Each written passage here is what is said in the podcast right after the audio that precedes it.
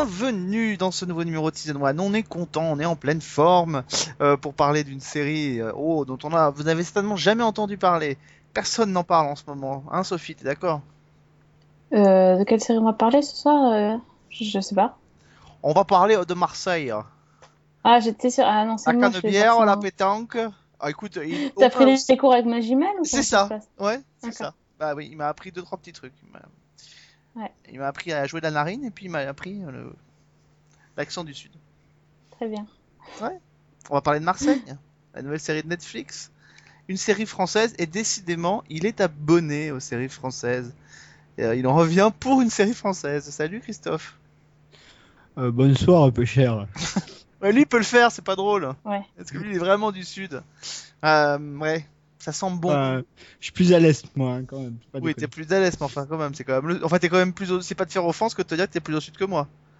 Ah oui, et au bord de la Méditerranée, sans aucun doute. Et au bord de la Méditerranée, sans aucun doute. Bon, c'est la série effectivement dont on parle beaucoup en ce moment. hein, euh, Marseille, euh, lancée sur Netflix le, le 5 mai dernier et qui, euh, bah, qui a été diffusée euh, il y a quelques jours sur TF1. En tout cas, les deux premiers épisodes. La suite devrait arriver euh, dans quelques semaines. Alors, on va pas faire dans quelques mois. On va pas faire semblant.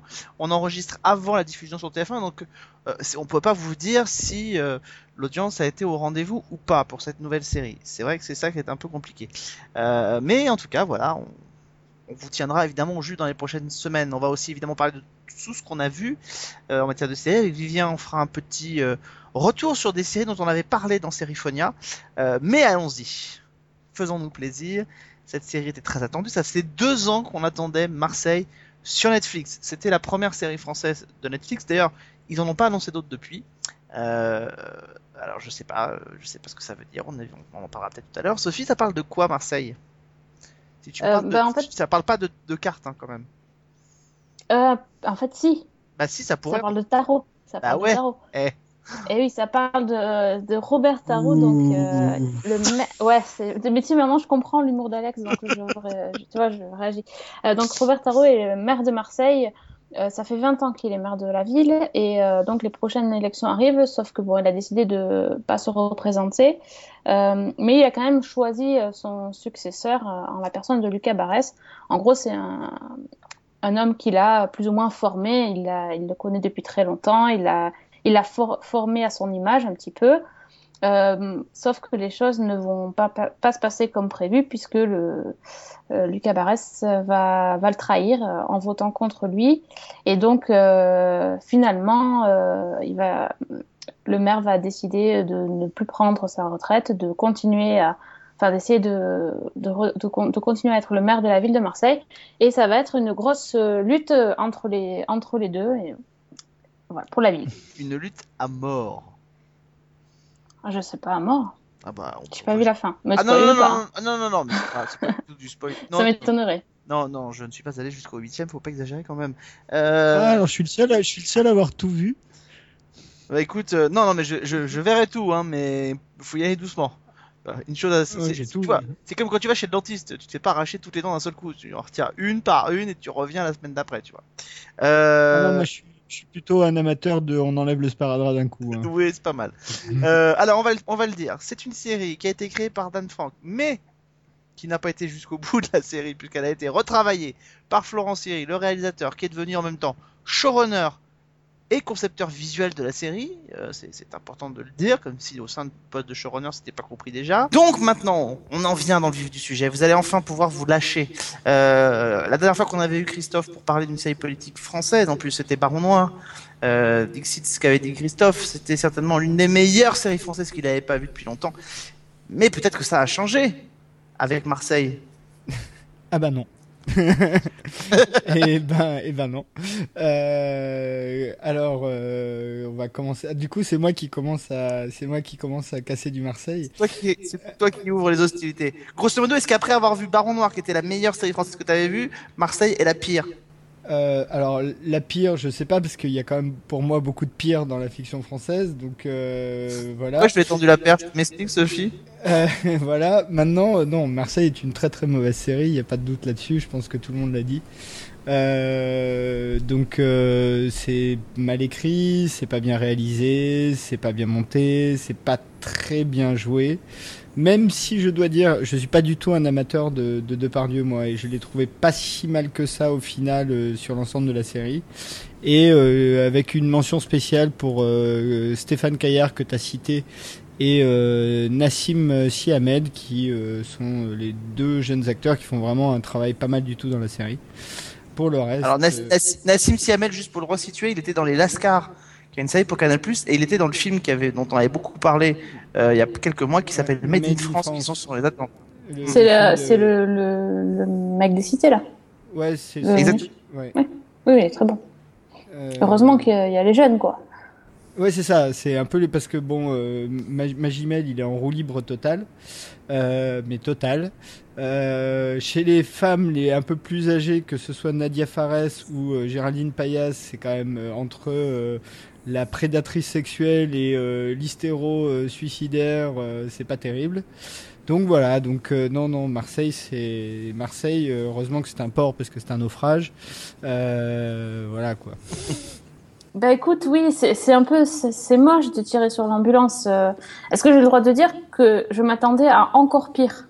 Mais oui, c'est normal. Non, Non, mais je pense que c'est normal. Moi, ça m'a un peu, euh, ça m'a vraiment euh, pas donné envie du tout quand j'ai lu les, critiques qui, sont sorties à droite à gauche avant la diffusion de Marseille.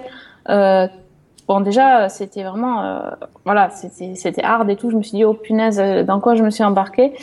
Bon, alors il se trouve que j'ai regardé quand même et puis je me suis dit de toute façon, ça peut pas être pire que ce qu'on me dit. Effectivement, c'est très mauvais. Hein. Je je ouais, j'ai du mal à trouver des choses positives à dire, même si, euh, enfin, c'est-à-dire qu'il y a trop de défauts, quoi. Il y a pas mal de défauts qu'on, qui sont pardonnables. Le problème, je trouve que c'est qu'il y a euh, une accumulation de défauts. Par exemple, euh, bah, les dialogues sont affreux. Ah, je crois que c'est le, pire, c'est les dialogues, je pense. Euh, mais qui n'est pas sauvé par la réal, qui est tout aussi moche avec ce montage, euh, c'est monté au hachoir euh, et, euh, et ces, ces, ces vues aériennes toutes moisies, enfin, qui, qui apportent rien quoi. Plus euh, la musique qui que j'ai pas aimé non plus. En gros, c'est il y a, y a des défauts. On pourrait dire c'est pas grave, juste la musique ou juste la réal euh, ou juste des mauvais dialogues, mais si les acteurs sauvent le truc. Mais finalement non, parce que dans les acteurs aussi, il y a vraiment de, très mauvais acteurs et c'est c'est quand même super dérangeant. Enfin, euh, on peut pas. Mais, mais je crois que le pire, moi, ce qui m'a vraiment choqué, c'est deux choses, c'est les dialogues et le et les femmes, quoi. Enfin, au secours. Heureusement qu'il y a Stéphane je- je- Caillard parce que non, c'est- assez dramatique quand même. Je, je, je, ne sais, je ne sais pas ce qu'il a pensé d'Anne Frank quand il a écrit le rôle des femmes dans sa série, mais il va falloir qu'il se fasse soigner le monsieur quand même. C'est extrêmement. Alors, ce qui est extrêmement compliqué avec Marseille, c'est d'arriver à savoir, euh, grosso modo, qui a fait quoi. Euh, Ils veulent plus assumer là, je crois, non? Non mais alors si si le, le seul enfin celui qui assume puisque c'est- Siri puisque c'est lui qui a été euh, crédité comme euh, comme showrunner. Mhm. mais euh, ce qui est compliqué c'est que euh, d'abord faut resituer un peu faire un peu d'historique sur la série. La série a été annoncée euh, il y a plus de deux ans. En fait c'est au moment de l'arrivée de Netflix en France. C'était un peu pour couper l'herbe sous le pied à ceux qui disaient que Netflix euh, allait juste venir prendre ce qu'il y avait à prendre et puis n'allait pas investir dans la création française etc donc Netflix a annoncé la création d'une série euh, une série française avec des avec des avec des, créateurs français, avec des comédiens français, etc., etc. Euh, ce qui est compliqué, c'est que dès lors, on a eu une espèce de mouvement de fond qui a été qu'on allait on allait voir ce qu'on allait voir.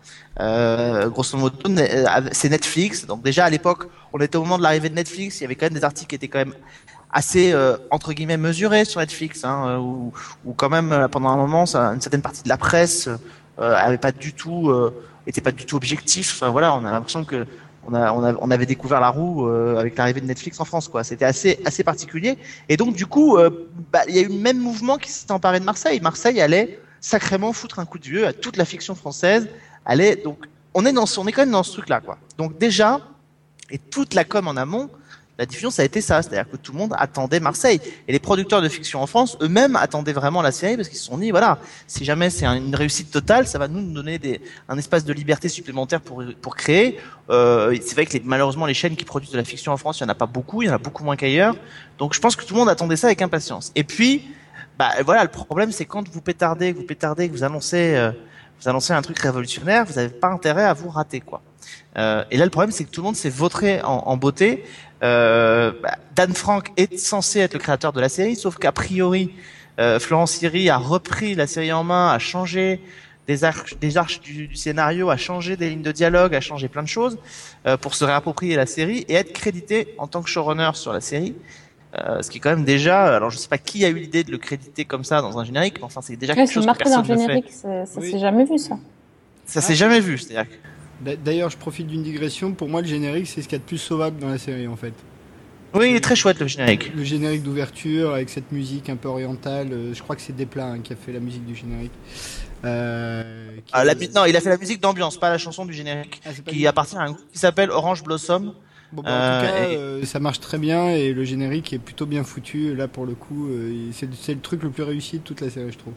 C'est un, alors c'est fait par un monsieur qui s'appelle Laurent Brett, qui a travaillé sur beaucoup de, de génériques de fiction, euh, notamment le générique plutôt fun de Working Girl par exemple, c'était lui aussi. Donc voilà, il a fait, euh, c'est quelqu'un qui sait faire plutôt des génériques. Mais voilà, donc euh, en tout cas, euh, quand je disais c'est difficile de savoir qui a fait quoi, c'est que on se retrouve avec un, avec un, avec une série dont, on- dont quelqu'un a pris les manettes, a retravaillé la série du créateur.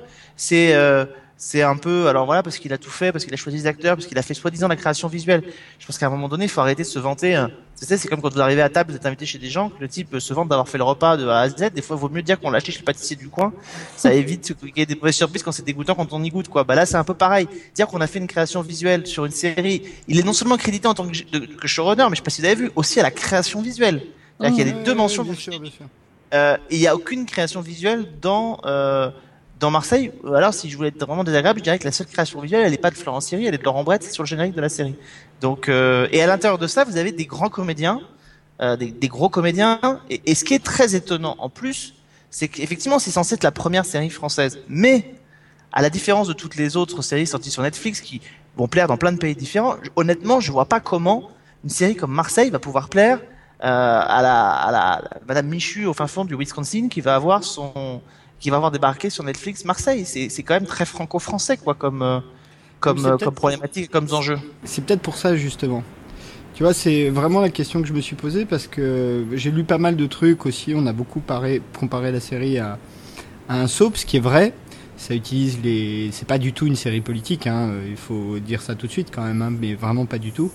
Euh, mais en revanche, pas tellement parce que Marseille, en fait, euh, la tentative, je crois, de Thierry, en tout cas moi je l'ai je l'ai lu comme ça, c'est d'insuffler dans cette histoire euh, un peu des grands. euh, des grandes figures classiques euh, de l'imaginaire français, c'est-à-dire euh, le Rastignac de Balzac, le, un peu de Comte de Monte Cristo, euh, Depardieu c'est Jean Valjean, enfin euh, c'est on est on Ah, C'est est- marrant, c'est deux et deux rôles que Depardieu a incarné Exactement, euh, à la exactement. télévision. Mais c'est vraiment ça. Enfin, quand tu vois la série jusqu'au bout, euh, il y a vraiment du Jean Valjean dans Depardieu. Alors c'est très maladroit en plus, hein, c'est très mal fait, mais euh, Magimel c'est un Rastignac absolu avec un petit côté euh, Comte de Monte Cristo. euh, enfin, il y a, il y a- tu retrouves euh, la femme de Depardieu, c'est une Madame Bovary en puissance. Enfin, tu retrouves vraiment, euh, moi je trouve, euh, beaucoup d'icônes de la littérature romantique française.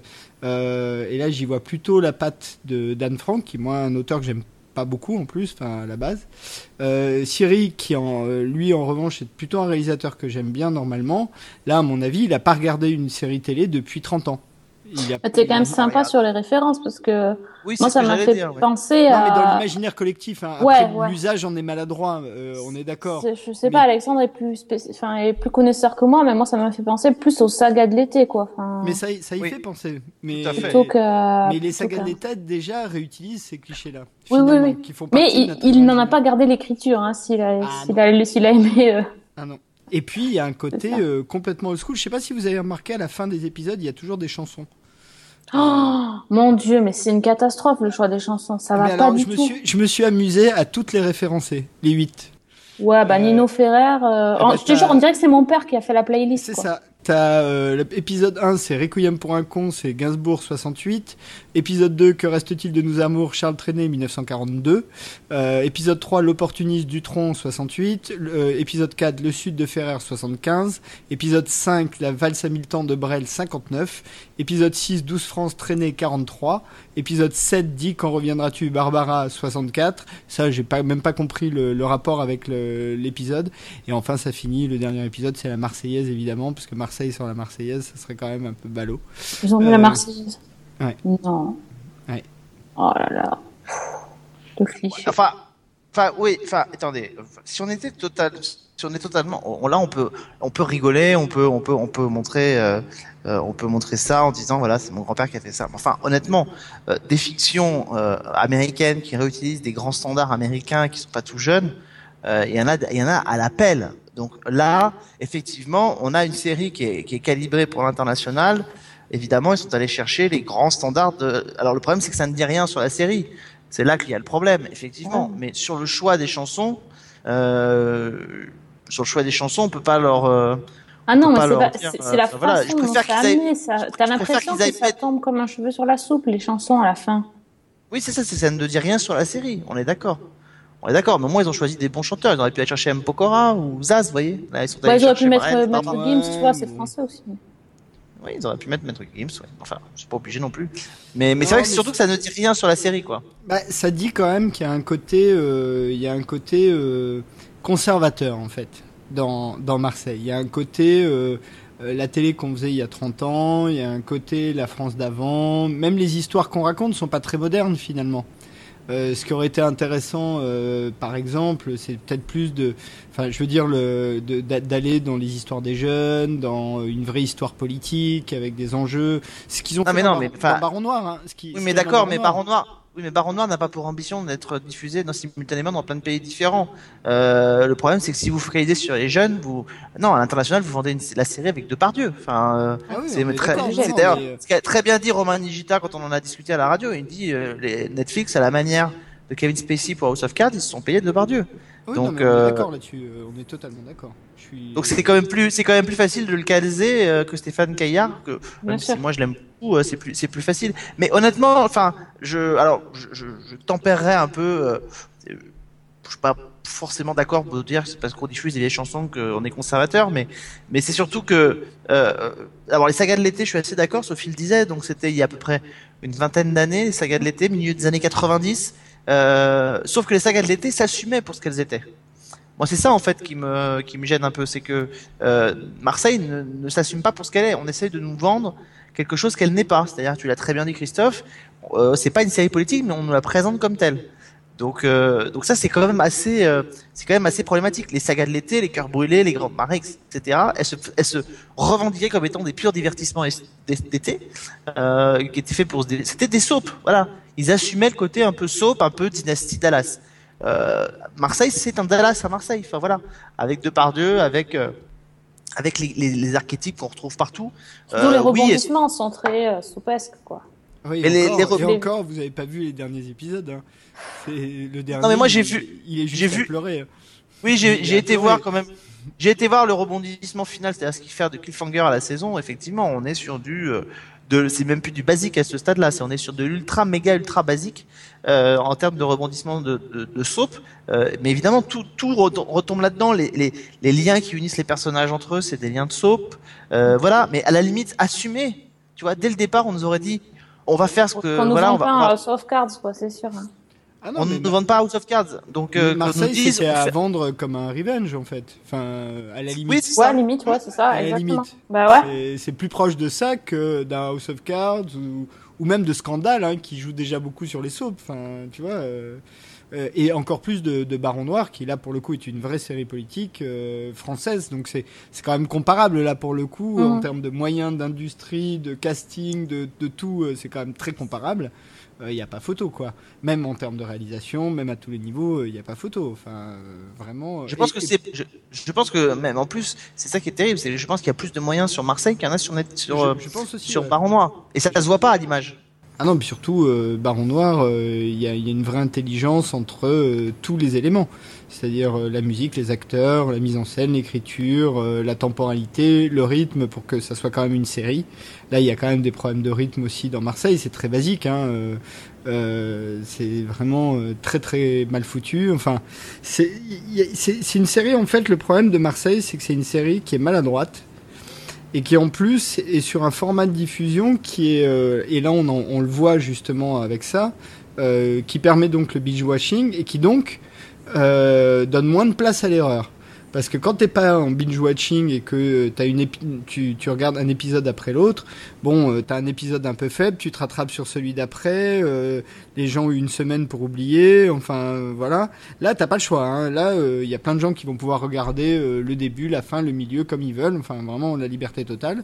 Et du coup, t'as encore moins de marge d'erreur que dans une série normale. Et là, même si ça avait été une série diffusée normalement, ça aurait déjà été pas bon. Donc euh, là, c'est juste catastrophique, euh, Marseille sur Netflix. Euh, ouais, j'essaie de trouver un truc positif à, à trouver à la série. Euh, je trouve que les épisodes passent assez vite. Voilà. Je, je, franchement, non mais c'est vrai. Tu vois, ça aurait pu être, euh, c'est, enfin, hyper chiant, mais en fait, il y a tellement de choses à regarder et à, et à pas aimer que du coup, ça passe assez vite. Il y a plein de nichons dans la série. C'est le meilleur. Euh, ouais, le, bah alors ça, merci. Intérêt. Alors les nichons, c'est bon quoi. Il y a du nichon partout. Tiens, il y a plus de nichons que dans Game of Thrones quoi. C'est vrai. c'est ouf quand même. Ouais, enfin bref, oui, non, c'est vrai. Non, mais c'est vraiment problématique et surtout, euh, surtout c'est ce, qui est, ce qui est dingue, c'est quand même que. Euh, alors, on a souvent, moi j'ai souvent parlé ici ou sur, sur Season 1 ou sur les réseaux sociaux de, de cette espèce de manque d'homogénéité qu'on pouvait avoir parfois euh, dans les fictions de Netflix, mais c'est hallucinant.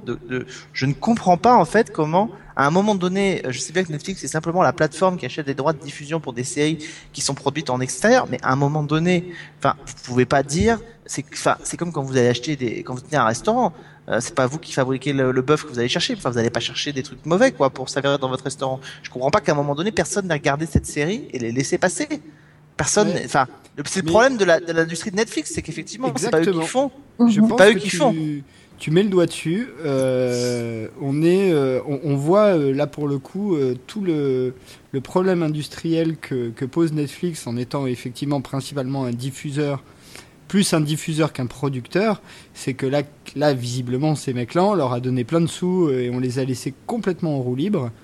Et, euh, et, personne n'a été regarder ce qu'ils faisaient. Et le résultat, bah, une fois que tu as 8 épisodes de 42 minutes dans la boîte, tu vas pas tout refaire.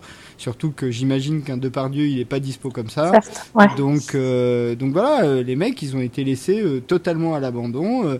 c'est pas des mecs de, enfin Dan Frank un petit peu, mais Cyril, c'est certainement pas un mec de télé.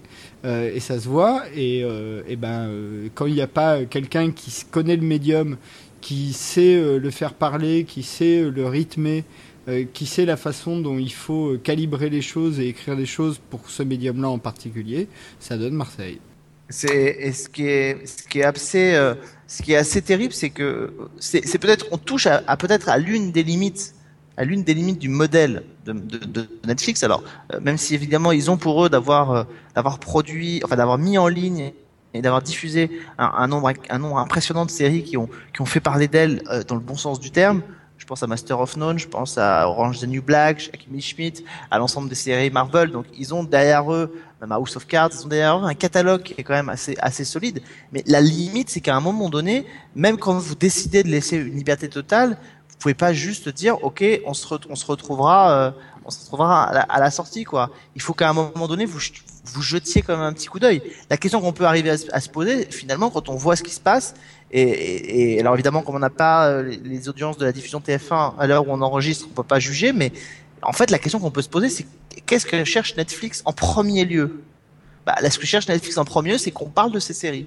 Alors en bien jusqu'à présent, mais en mal aussi. Mais tant qu'on en parle, et la qualité, la, la qualité, on finit par se demander si elle vient pas, en fait, si elle vient pas après. Sauf que jusqu'à présent, ils avaient donné les clés à des gens qui avaient des visions, qui avaient des, des, des, choses. Sauf que, et ça, ça, et quand vous avez des gens comme ça dans une, qui produisent une série pour une chaîne comme Netflix, bah, c'est génial parce que du coup, ces gens qui ont une vraie vision, qui ont un vrai sens de, de la narration, qui ont vraiment quelque chose à dire, bah, ils nous font quelque chose qui est, euh, qui est génial et qui peut, et qui peut satisfaire plein de gens.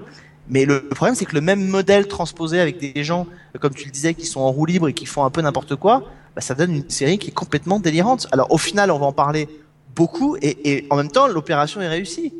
On a beaucoup parlé de Marseille euh, en France, notamment avant, euh, avant même sa diffusion sur euh, sur Netflix et avant même sa diffusion sur TF1, peut-être même plus. Le grand public a certainement plus entendu parler de Netflix pendant ces 15 ou 3, 15 derniers jours ou 3 dernières semaines que sur n'importe quelle autre série qui avait été lancée jusqu'à présent.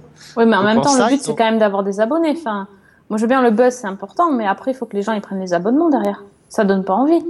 Ouais, mais je, suis- pas sûr que je suis pas sûr que ce soit le genre de série euh, qui de toute façon est faite pour amener des nouveaux abonnés. Euh, c'est assez peu probable. Euh, mais en revanche, l'enjeu de Netflix, c'est d'avoir du, nouveau contenu le plus souvent possible, parce que c'est un modèle dans lequel les gens ne sont pas conçus pour être fidèles. T'es pas abonné pendant un an coincé, euh, enfin tu t'en vas quand tu veux. euh, donc euh, Netflix, ils ont besoin à la fois d'attirer des nouveaux abonnés, mais surtout de garder ceux qu'ils ont déjà pour pas qu'ils s'en aillent chez euh, Hulu, euh, Canal Plus Infinity, Amazon, parce qu'il commence à y avoir une sérieuse concurrence sur ce genre de plateforme. Donc pour eux, l'enjeu c'est vraiment d'avoir perpétuellement du contenu supplémentaire. Donc ça, je pense que Marseille rentre là-dedans. Je pense que tu l'as dit, euh, Alex aussi. Marseille, c'était un peu le chèque pour avoir la paix sociale en France. Euh, compte tenu de nos règles de financement du cinéma, Ouais. de chronologie des médias, de ce genre de choses. C'était le deal de départ, quoi, de toute Je, façon. je pense que ça faisait partie effectivement euh, de la façon d'y regarder. On vient chez vous, mais on n'est pas que des prédateurs. euh, on finance aussi une certaine création française. Bon, pas de bol, hein, ça, ça risque de pas les inciter à continuer à le faire. Euh, mais l'enjeu c'est ça. Et la diffusion sur TF1 effectivement c'est un bon coup parce que si les deux premiers épisodes font de l'audience sur TF1 ça peut inciter des gens à mettre 10 euros pour avoir au moins un mois sur Netflix et gonfler euh, leurs abonnés français un petit peu euh, comme ça dans la foulée. Mais mais la série est ratée quoi. Enfin y a Mais pas- ce qui est, ce qui est d'autant plus, ce qui est assez incroyable aussi, c'est tout la, la côté en fait qui moi, d'abord la série s'appelle pas Tarot, elle s'appelle pas euh, Barès, elle s'appelle Marseille.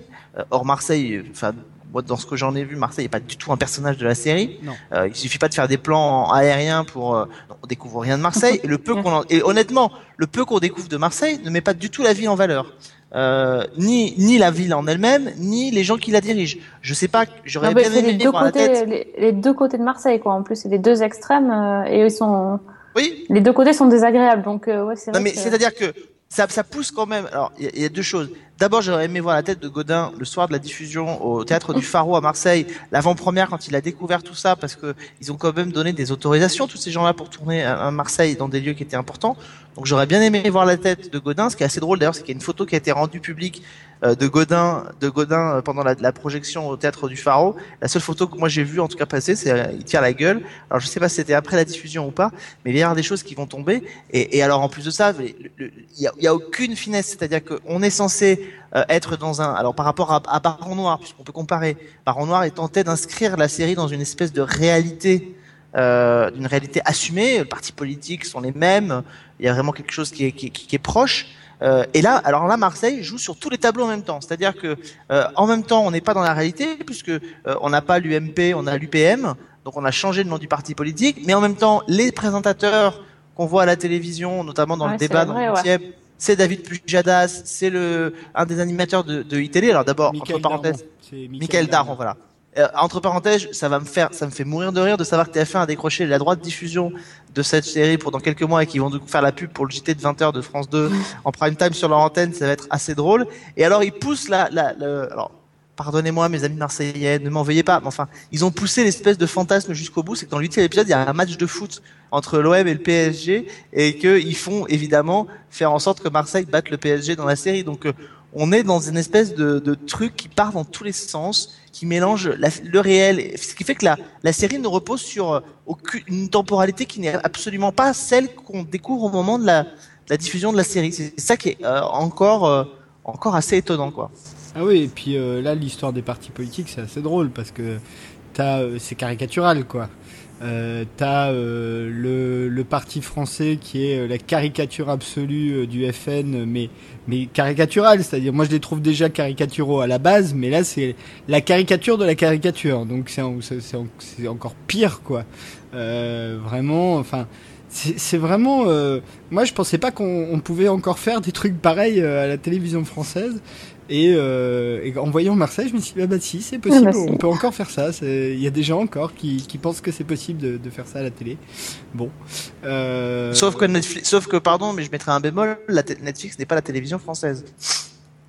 Oui, mais enfin, tous les gens qui ont conçu Marseille, c'est quand même des, des gens de. Je suis, je suis totalement d'accord. Mais alors là, pour le coup, pour le coup, pardon, ça reste, quoi qu'on en dise, une série Netflix. Donc moi, je veux bien qu'on fasse rebasculer ça sur la télévision française, mais en l'occurrence, Oui, bah, non. va expliquer à Madame Michu qu'elle va voir son épisode sur TF1 et que c'est pas la télé française.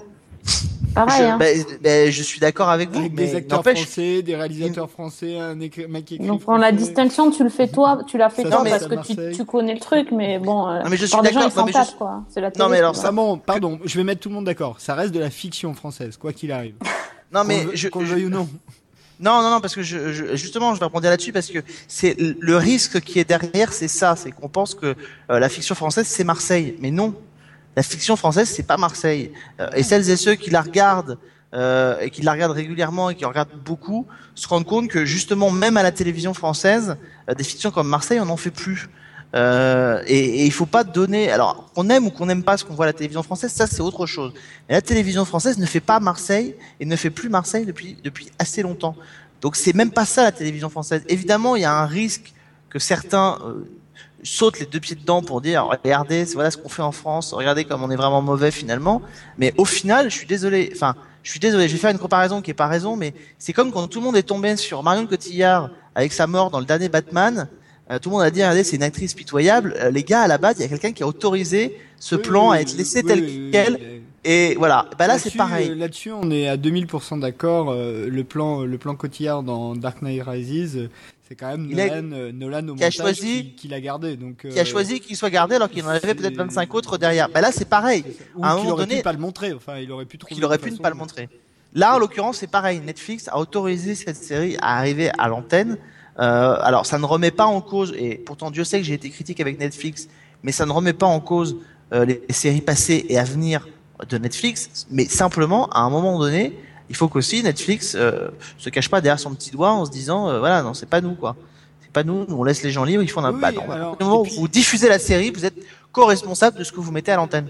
Et puis là-dessus, il y a quand même une complexité, c'est que effectivement Netflix, c'est à la base un, un média, et tu le dis justement, un média américain, euh, un média, un diffuseur, SVOD, euh, enfin on appelle ça comme on veut, euh, et c'est très compliqué d'avoir dans son catalogue euh, des, des choses qui sont culturellement aussi éloignées. Euh, moi, je suis pas un grand amateur de fiction française, euh, tout le monde le sait, mais il y a une vraie euh, identité de la fiction française et notamment de la fiction française contemporaine. Quand tu prends des trucs comme Maison Close, Section Zéro, Pigalle, Baron Noir, on l'a dit, même Les Revenants que j'ai pas beaucoup aimé, il y a une vraie identité de série moderne, contemporaine, à la française, très particulière, euh, pour moi avec plein de défauts, mais euh, qui existe. Là, c'est pas ça. Là, Marseille, c'est la, la, la télévision française à l'époque où euh, c'est à peine si on importait de la télévision américaine. Donc, dans un environnement euh, de Madame Michou et du, du, du, du jeu des 1000 francs. Enfin, tu vois, euh, c'est un environnement qui n'existe plus. Donc, bien sûr. Et pour Netflix, qui est très compliqué, c'est d'avoir à la fois dans son catalogue des séries comme Marseille, mais à, la, à côté du Daredevil, du, du Marco Polo, du Sense8, euh, enfin des trucs. euh, Sense8, c'est une série vraiment ambitieuse pour le coup, euh, internationale, multiculturelle, euh, qui a beaucoup plus sa place et, et, et qui, qui devrait être d'ailleurs beaucoup plus revendiquée par Netflix.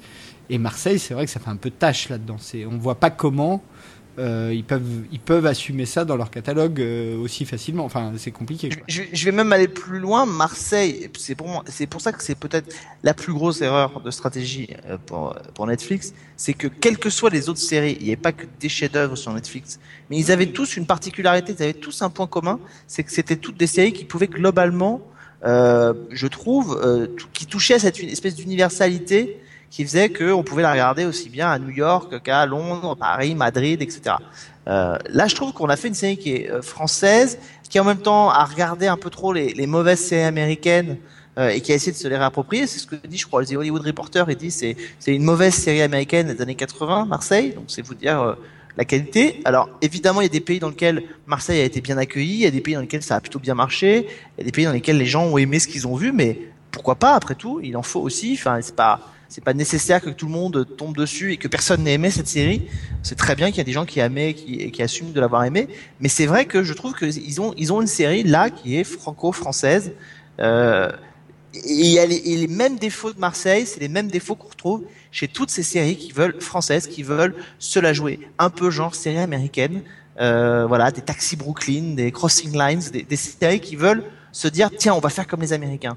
Mais non, faites simplement ce que vous vous êtes, faites votre fiction, et puis si les gens ça leur plaît, ils viendront les chercher. Encore une fois, je ressors cet exemple-là, mais les séries qui s'exportent le mieux de notre pays, euh, indépendamment, alors peut-être de Versailles euh, qui est une grosse coproduction, mais ce sont nos séries, celles qui ont été soulignées, c'est euh, Les Revenants, c'est Braco, c'est Un village français, c'est-à-dire c'est des séries franco-françaises. Voilà. Les gens sont allés chercher cette spécificité-là. Quand on va chercher des séries nordiques, quand on va chercher des séries plein de pays différents, on va pas chercher une copie des séries américaines forcément. Donc euh, voilà, et c'est ça le problème qu'il y a, je trouve, aujourd'hui avec cette série Marseille, qui, je serais pas étonné, peut-être aura même une saison 2. Enfin, on n'est pas, euh, on n'est pas à l'abri de se dire, voilà, euh, ils vont, ils vont récupérer Depardieu pour une saison 2. De toute façon, Netflix se fout des audiences. Donc euh, eux, ce qu'ils veulent, c'est qu'on parle de leur programme. Ils annulent les séries dont on parle pas. Voilà. Donc euh, bah, voilà, le pari est réussi. Si en plus, à l'heure où vous nous écoutez, ça a été un carton sur TF1, que demande le peuple? C'est d'ailleurs, on l'a pas souligné, mais c'est quand même d'ailleurs étonnant qu'à l'heure où Netflix s'est bataillé pour récupérer House of Cards en saison 4, il, il refile à TF1 Marseille.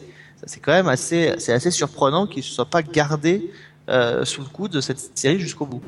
Mais c'est marrant hein, parce que tu vois, quand tu regardes d'autres séries Netflix, euh, la, la différence, et on voit que là, il n'y a pas derrière Marseille un studio français. Hein. Euh, quand je dis studio, ça aurait pu être une chaîne, euh, peu importe. Euh, derrière, ou même à la limite Studio Canal, pourquoi pas. Euh, Canal diffuse déjà House of Cards, il pourrait très bien avoir un, deal, même s'ils sont concurrents sur euh, la plateforme. Euh, mais, euh, mais, mais parce que quand tu vois Marco Polo, derrière, tu as le studio Weinstein et tu sens l'identité Weinstein quand tu connais un peu les deux frangins et leur façon de faire et que tu vois la série, tu comprends que c'est fabriqué un peu de la même façon et ça marche pour ça. Euh, les séries Marvel, bah t'as Marvel, euh, Marvel Télévision derrière, donc euh, une énorme puissance de feu. Sensei, t'as peut-être pas un gros, euh, une grosse prod derrière, mais t'as un vrai mec de télé. T'as deux mecs de ciné pour l'aspect un peu fou de la série, mais t'as un vrai mec de télé pour euh, l'écriture et, et le rythme et la narration qui est euh, J. Michael Straczynski, qui est le monsieur qui avait derrière Babylon 5 quand même. Donc le mec sait construire une histoire pour la télévision à long terme, etc. Il sait faire ça. Et ça, il n'y a pas tout ça dans Marseille. Et en plus, j'insiste, je prêche un peu, c'est ma croisade, mais en France, on a un vrai problème industriel, c'est-à-dire qu'on ne pense jamais les séries sur le long terme, et quand je dis le long terme, c'est plusieurs saisons, enfin au moins deux ou trois, on les pense toujours presque comme des mini-séries, ce qui fait que du coup, on développe jamais une industrie à long terme de création télévisuelle avec le rendez-vous qui revient, ou alors euh, c'était du Navarro ou des choses comme ça qui, qui sont un petit peu moins intéressantes. Dès qu'on le fait, c'est un petit peu moins intéressant. Et dès qu'on fait des trucs intéressants, on n'a pas d'industrie derrière, ce qui fait que euh, ça finit par tomber en autre boudin. Exemple, les, Re- les Revenants, euh, dont la saison 2 arrive plus de deux ans après la saison 1. Enfin, c'est pas possible ça. Donc, euh, le problème qu'on a en France, c'est que derrière, on n'a pas non plus de studio. Ou en Europe, enfin- peut- peut-être, il faut peut-être des studios européens. D'ailleurs, on n'est peut-être pas assez gros pour maîtriser ce genre de choses. Alors d'abord des studios européens, je pense que c'est absolument inenvisageable. C'est que, pardon, mais c'est, les autres pays d'Europe, les pays nordiques, les pays, euh, les pays, enfin les pays anglo-saxons, et pardon, mais ils ont une, ils ont de la fiction qui se porte extrêmement bien. Ils ont absolument aucune raison de se dire, on va mutualiser tout pour essayer d'aller mieux. Ils vont très bien. Les, leurs formats s'achètent à la peine, on les, les remake. À part, hein, parce qu'avec la langue, Et les Nordiques américain, euh, Il y a les Nordiques, les Nordiques qui sont les les, les, les séries nordiques euh, passent dans, le monde sûr. entier et elles sont remakées donc ils ont aucun ils ont aucun intérêt. Je, je mettrais un bémol quand même sur cette notion de, de rendez-vous qu'on saurait pas faire etc. Euh, euh, Enfin quand même le- là en l'occurrence on peut pas appliquer ça à quelque chose comme Netflix puisque c'est justement tout sauf la notion de rendez-vous Netflix. Non, non, je parlais pas de chaque- rendez-vous, je parlais de studios qui savent faire de la télévision, qui connaissent. Non mais t'as parlé de rendez-vous, t'as parlé de cette notion de rendez-vous qu'on ne savait pas faire chez nous, construire les séries sur le long terme. Ah, Netflix- à Marseille- Plusieurs, à plusieurs saisons, ouais. à plusieurs Oui, mais. Marseille, on est, on est, enfin, d'abord, il y a beaucoup de séries françaises aujourd'hui qui reviennent chaque année avec des nouvelles saisons et qui sont là. Et Marseille, en plus, là pour le coup, c'est peut-être l'une de ces. Sophie cherchait quelque chose de sympa à dire. Bah voilà, ils ont construit quelque chose sur le long terme. C'est une saga familiale avec des rebondissements, des trucs. La, la- la fin de la saison se termine sur un cliffhanger qui va ouvrir sur la suite. Euh, s'il y a une suite. Enfin voilà, on est, on, voilà, on est construit. Le soap n'a pas besoin d'être pensé sur euh, 10-15 saisons. C'est au fur et à mesure que euh, l'inspiration vient. Donc, euh, et c'est ça qu'il y a dans Marseille. C'est, on a fait au fur et à mesure que l'inspiration venait. Bon, bah voilà. Mais à l'image de plein d'autres soaps, mais encore une fois, euh, ils ont fait quelque chose qu'ils ne veulent pas assumer. Donc, euh, déjà, c'est ça le problème, euh, le premier problème. Oui, il y a un vrai Après- problème de définition du genre et de, de la série, Ouais. euh, c'est sûr. Bon, en tout cas, à Marseille, euh, dites-nous si vous, vous avez aimé, ce serait, voilà, parce que je pense que vous allez pouvoir venir commenter, nous dire que vous avez détesté, c'est, ça peut être intéressant évidemment aussi, mais si vous avez aimé, venez nous dire pourquoi vous avez aimé Marseille, ce serait intéressant d'entendre, aussi vos arguments, parce que voilà, euh, bah, encore une fois, je trouve que c'est très très bien s'il y a des gens qui ont aimé, euh, on n'est pas tous obligés d'aller tous dans la même direction en permanence, donc euh, voilà. N'hésitez pas à nous le dire sur le www.season1.fr. On fait un break avec Vivien pour Seriphonia et on revient juste après avec Sophie et Christophe et on va parler de ce qu'on a vu d'autre ces derniers jours en matière de fiction.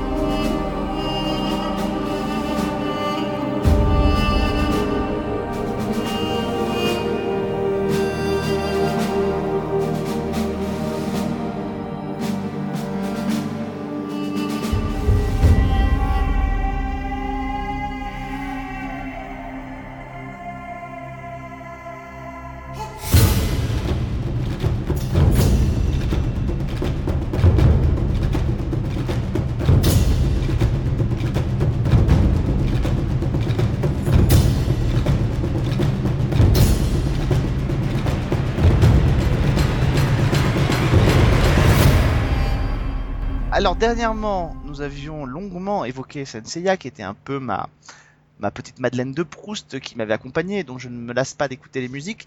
Euh, cette semaine, on va revenir à un compositeur classique, mais qui a une place aussi importante euh, et dans, l'univers de notamment de mon ami Vivien. Salut. Salut Alex, salut tout le monde, très importante. Et ça fait déjà quelques années que le monsieur dont on va parler officie.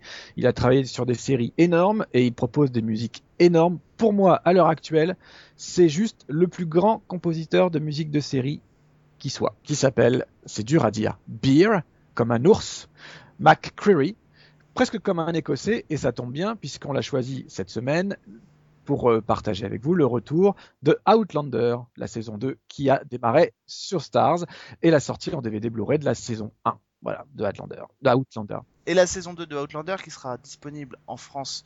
Alors, je pense en, US plus 24, si je me trompe pas, euh, sur Netflix. Parce que c'est Netflix qui a récupéré les droits de diffusion en France pour euh, Outlander, qui n'avait pas été acheté par aucune chaîne. Alors, C'est vrai. C'était étonnant d'ailleurs. Bah, le succès rencontré. euh, ouais. Mais bon, on va y revenir. ça y est, ça arrive les gens.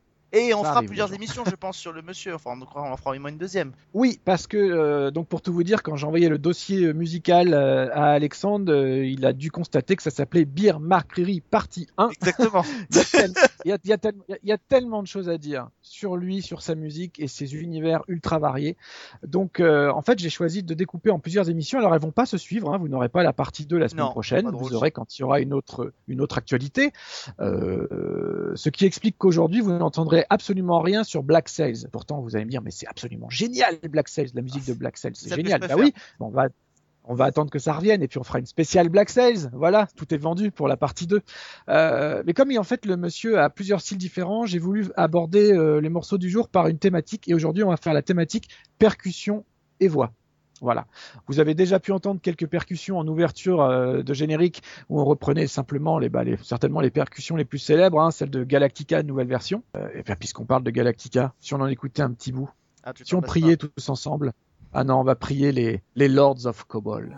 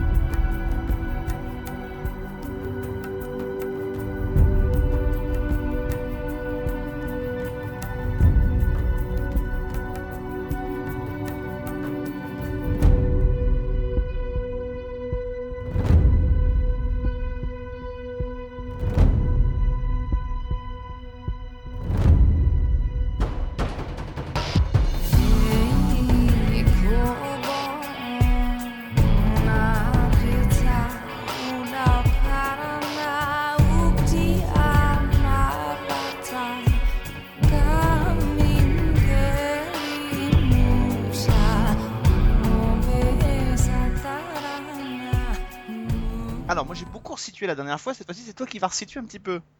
Oh, j'ai pas envie de refaire tout l'historique de Battlestar Galactica. Bon, voilà, parce que sinon ça va, ça va être compliqué. Euh, pourquoi j'ai choisi ce morceau-là? Pour des raisons euh, intimes, on va dire. Mais donc je vais, je vais y revenir après en, en faisant un petit peu la, la bio rapide du monsieur. Bah, en fait, Galactica, c'est quatre saisons hyper intenses. Ça a un petit peu. euh, donc on rappelle hein, que c'est Ronald. Moore ancien de Star Trek Next Generation et actuel à Outlander qui a euh, repris et remis au goût du jour Galactica dans une version qui n'a vraiment plus rien à voir en fait avec la, version d'origine. Euh, et les en fait tout le tout le tout le cheminement de ces de ces gens qui sont à bord du Galactica et qui espèrent retrouver la terre promise en l'occurrence la vraie terre notre terre euh, partagent des, des des croyances. Ils n'ont pas encore la croyance du, du dieu unique.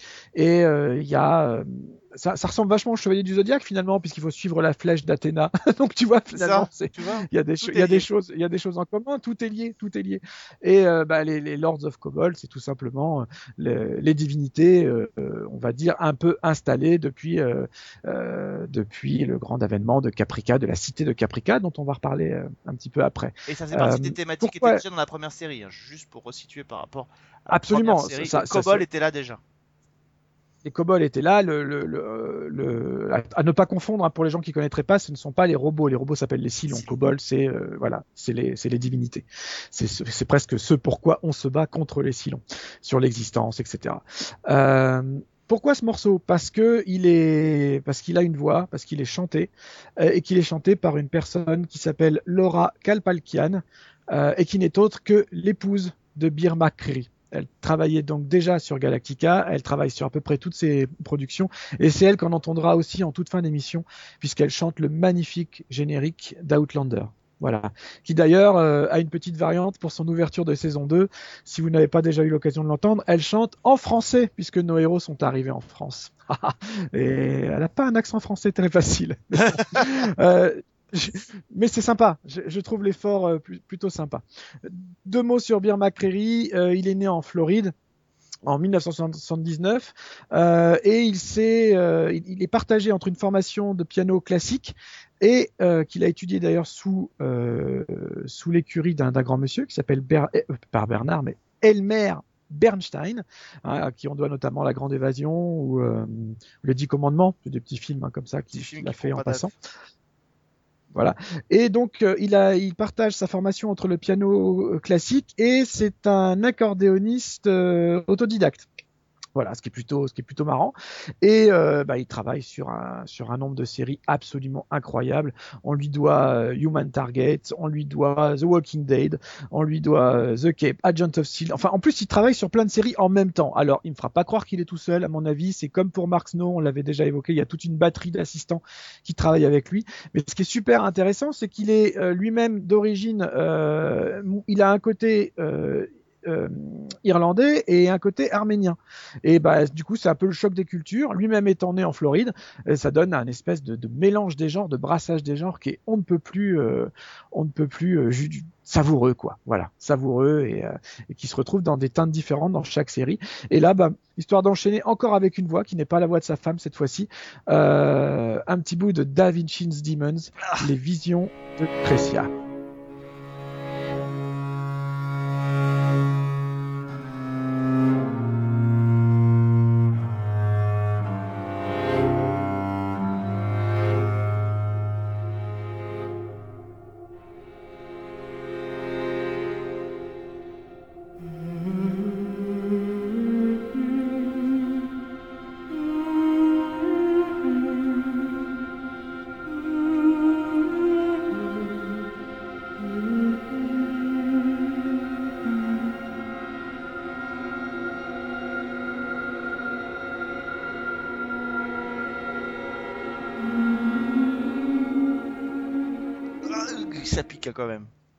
Demon. C'est juste, c'est- juste pour dire. Moi, très sincèrement, j'ai vu que le pilote de David. J'ai vu, que le pilote de David Chidimant. J'ai pas été plus loin.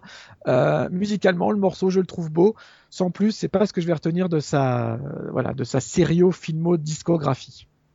évoquons une autre série sur laquelle il a travaillé parce que euh, il a travaillé donc on, on le connaît vraiment. En fait, c'est paradoxal, il travaille depuis quand même quelques années. On le connaît vraiment que depuis euh, que depuis une, bah, une petite dizaine d'années depuis le début de Battlestar Galactica. En fait, c'est vraiment là qu'il a en tout cas émergé pour le grand public, même pour les gens qui connaissent les séries. Mais il a travaillé un peu avant sur une autre série qui a qui a marqué. Elle a duré que deux ans, mais euh, qui a marqué, qui est les Chroniques de Sarah Connor. Ouais, et qui est vachement bien. Moi, c'est une série que j'aime bien. Alors, ok, il n'y a pas les moyens du cinéma, mais je trouvais qu'il compensait avec des, avec des bons scénarios.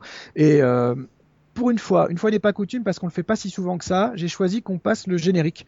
Euh, tout simplement parce que, euh, comme je l'ai dit en introduction, on va, je voulais faire une thématique voix percussion. Et ben, sur Terminator, les chroniques de Sarah Connor, c'est les percussions qui sont mises, qui sont mises à l'honneur.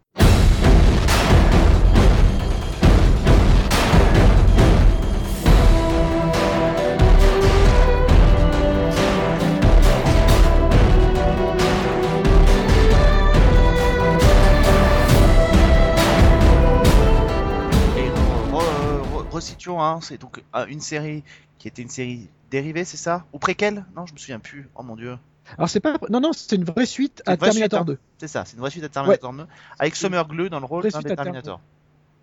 Exactement. Et euh, très bon, très bon casting.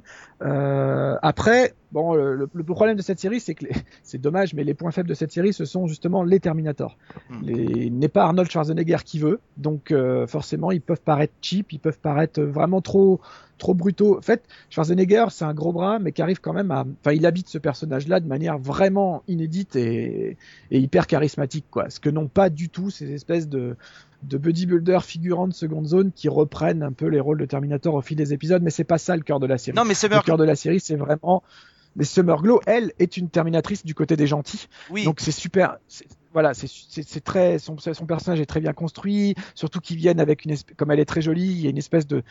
Pas une espèce d'ailleurs, il y a une tension sexuelle qui se crée entre John Connor et elle. Enfin, c'est vraiment vraiment bien foutu.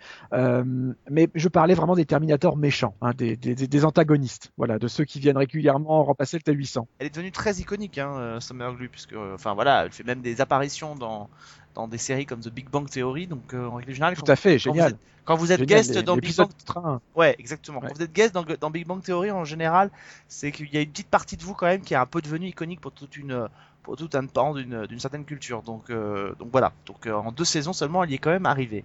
Euh, alors, tu l'as dit en début d'émission, Battlestar Galactica, c'est une série à l'univers très vaste, dans tous les sens du terme, que ce soit d'un point de vue purement dans l'histoire, que dans le point de vue de la construction de la série. Et donc, forcément, quand l'univers est vaste, bah, il y a des séries dérivées, et notamment un préquel. un préquel, Caprica. Une seule saison. Quel dommage. Mais quel dommage. J'étais ultra fan de Caprica. Je dois même avouer que je préférais Caprica à Galactica parce que s'il y avait une dimension, euh, euh, c'était un drame familial qui traitait de politique de manière intelligente, de terrorisme de manière très crue, très viscérale et très intelligente aussi, et aussi de réalité virtuelle et toute l'ascension justement des Silons, comment sont nés les premiers Silons euh, humains, on va dire, enfin en tout cas à ressemblance humaine, pourquoi, comment? J'ai trouvé ça mais passionnant de bout en bout. Euh, c'est une série qui nous qui n'a pas laissé tomber ses téléspectateurs parce que quand ils ont appris l'annulation prématurée, parce qu'il faut dire elle marchait pas, hein, c'est pas parce que voilà Non. j'adorais mais ça marchait pas, donc on peut pas leur reprocher d'avoir annulé. Il y avait pas d'audience. Ils ont réussi à boucler une vraie fin à faire un vrai rattachement avec Galactica. Donc finalement, bah, ce petit coffret, si vous avez jamais vu la série, elle est dispo en DVD Blu-ray, allez-y. Il y a qu'une saison, elle est très bien construite et en plus il y a une vraie fin. Vous serez pas spécialement frustré. Peut-être que euh, cette série été peut-être que cette série, pardon, excuse-moi de te couper, a été mal vendue au départ. Euh, elle a été mal vendue. elle a été mal vendue parce que autant que je me souvienne, elle était quand même présentée. Alors, c'était une série, un préquel à Galactica qui avait déjà quand même une mythologie assez. Donc, on nous vendait qu'on allait en fait découvrir euh, une euh, l'avènement des Silons en fait, comment ils sont devenus, ce qu'ils sont devenus. Hein. Euh, et le problème, c'est qu'en tant que je me souviens, dans la com, elle était vendue un peu comme un Dallas de science-fiction. En fait, c'en est un. Faut, faut dire ce qui est. C'est un, c'est un drama familial à la base, dans le contexte de du pré-Galactica. Avec deux familles qui s'affrontent. c'est- Enfin voilà. Donc, euh, avec deux familles qui s'affrontent, qui se retrouvent, etc. Mais il y a plein d'autres choses autour, puisqu'il y a les factions politiques, les factions religieuses. certes. Euh, quand t'arrives c'est sur de la vraie SF, dans le sens littéraire du terme en fait. Certes, mais quand tu arrives sur la série, euh, la première chose que tu retiens et que tu vois, c'est ça. Après, il faut, il faut, il faut y rester pour pouvoir voir le reste. Et la complexité de la narration qui évidemment ne peut pas s'arrêter là. Mais c'est vrai qu'au départ, euh, si on entend ça comme ça, je pense que pour euh, tout un pan de la culture, notamment la culture geek, il y a des gens que ça n'a pas du tout même accroché comme, euh, comme, comme principe. Quoi. Donc, C'est évident, c'est évident parce qu'il y a, a d'abord il y a très peu de batailles, il y a finalement très peu de robots, il y a, on est beaucoup plus dans le dans la psychologie des personnages, qui était déjà le cas hein, dans Galactica, sauf que t'as dans Galactica, tu avais quand même euh, suffisamment de batailles, de séquences, euh, il y avait beaucoup plus de personnages aussi, donc forcément tu t'attachais à plus de gens, etc. En fait, ce sont deux séries très différentes. Ça se passe dans le même univers. Mais en même temps, faut pas oublier que Caprica se passe dans l'univers avant que euh, la civilisation euh, explose. Donc c'est pas du tout, ça pouvait pas être la même série. Donc moi quand je l'ai découverte, euh, j'attendais pas du tout de me retrouver dans Galactica, sinon j'aurais simplement préféré une saison 5 à Galactica. Tu vois, d'ailleurs il y a eu des, d'ailleurs, il y a eu des, il y a eu des, des one shots qui ont suivi et qui étaient plus ou moins réussis, euh, plutôt plutôt plus que moins d'ailleurs, mais qui étaient quand même réussis. Quand Caprica est arrivé, j'avais vraiment envie de savoir ce qui pouvait conduire un père de famille qui perd sa petite fille comme ça à en gros devenir l'instigateur de la destruction de l'humanité sur c'est ça qui est intéressant en fait. Donc ça part d'un drame familial. On est un peu dans le Dallas effectivement mais on est beaucoup plus dans le- dans l'empathie et dans la construction psychologique de ce père qui est, qui, est, qui, est, qui est dépressif, qui a perdu sa fille, etc. Et en même temps, des dérivés de, de la chute de la civilisation euh, avec l'excès de modernité, l'excès de violence, etc. Je trouvais que c'était hyper malin, que c'était hyper intelligent, très bien fait, très bien joué, très bon casting et, et une musique incroyable. Tout se retrouve dans le morceau qu'on va écouter d'ailleurs, qui s'appelle Grieving. Donc c'est le deuil. Tout par de là, voilà. Et c'est d'ailleurs le thème. euh, Alors c'est pas la version générique parce que là j'ai vraiment pris le thème dans sa version la plus mélancolique possible. Euh, je vous laisse écouter ça et si vous voulez le réentendre, sachez que si vous achetez les coffrets Blu-ray euh, de Caprica, le coffret puisque du coup il y en a qu'un, tous les morceaux sont proposés en son, en piste son isolée, donc on peut écouter l'intégralité totale de la BO de Caprica via les Blu-ray.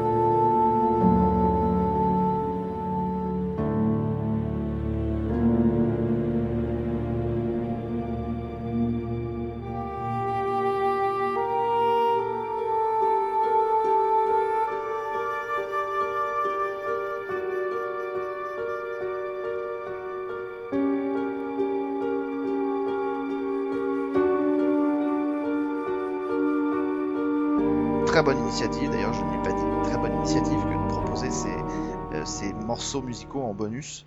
Euh, c'est vraiment très malin de la part de, la part de- des éditeurs des DVD, ce qui, voilà, ce qui est en général assez rare parce qu'on les retrouve très rarement, sauf cas exceptionnel de musique très marquée, très emblématique ou avec des grands compositeurs.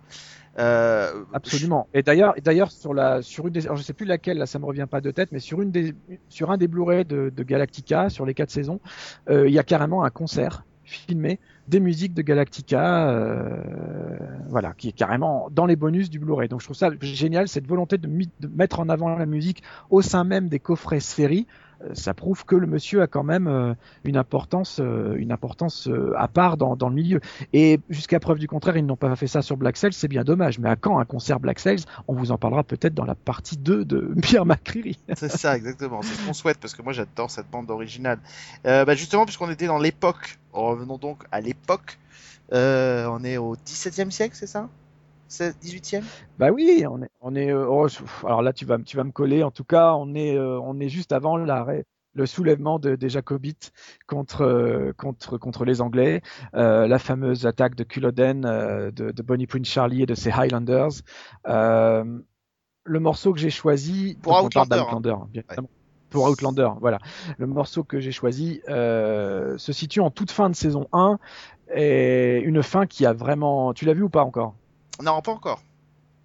pas encore. Bon, alors, je, je vais essayer d'en dire le moins possible. Mais voilà. C'est un dou- le double le double épisode de fin de la saison 1 a, a vraiment choqué les gens et moi et moi et moi avec il faut dire il y a une espèce de basculement dans la série qui était un peu déjà une série de l'extrême on est sur Stars donc il y avait beaucoup de scènes de sexe souvent gratuites euh, bon voilà, ça se fait de plus en plus. Moi, je sais que ça, ça me saoule. Hein, désolé, j'ai pas d'autres d'autres mots pour le dire. Quand tu, quand on arrête la narration d'un épisode pour nous balancer euh, du sexe pendant cinq minutes, je vois vraiment pas, vraiment pas l'intérêt. Exception faite de l'épisode du mariage qui était extraordinaire. Euh, voilà, mais bon, ils se mariaient donc il y avait un contexte. Les deux derniers, sur deux heures de, de, finale de la première saison d'Outlander, il y a une heure et demie de torture Ah oui, d'accord. De, non, de, torture et de cul. Euh, c'est super important dans les bouquins, c'est présent dans les bouquins, c'est important pour la construction, plutôt la déconstruction des personnages. J'en dirai pas plus, je vous dis pas qui, je vous dis pas quoi, je vous dis pas comment, mais c'est tellement insupportable que pour dévoiler un peu ma vie privée, ma femme, qui suivait la série avec moi, a décidé au milieu du premier de ces deux derniers épisodes d'arrêter de regarder la série. Ni plus ni moins. Donc c'est à la fois un pari risqué parce que euh, la série sombre vraiment dans une violence gore hyper crade, hyper vicieuse, euh, comme on a rarement eu, même, même Game of Thrones ou Walking Dead n'ont pas réussi à égaler ce niveau de, de, de, de, vis- de- de viscéral en fait. Et on se dit en même temps, est-ce que c'est vraiment la série pour ça? Parce que c'est- c'est quand même vendu un peu comme pour un public féminin, comme une romance, comme euh, voilà. Donc certes, il y a un réalisme, etc. Mais là, vraiment, ça va très loin un des personnages se fait torturer et violer pendant une heure et demie à l'image, ni plus ni moins. Euh, mais le morceau qu'on va écouter maintenant euh, est le moment où on le ou la soigne, d'où le titre Hand Surgery, la chirurgie de la main. C'est tout un symbole qui est fait autour de cette main et de la reconstruction de cette main et de l'âme et du corps et de tout ça. Le morceau est très beau et il mélange tout le meilleur de Beer McCreary, c'est-à-dire l'ethnie cette fois-ci écossaise grâce à la présence de la cornemuse, mais aussi toute une construction à la fois européenne dans l'utilisation symphonique et américaine dans la culture du grandiloquent.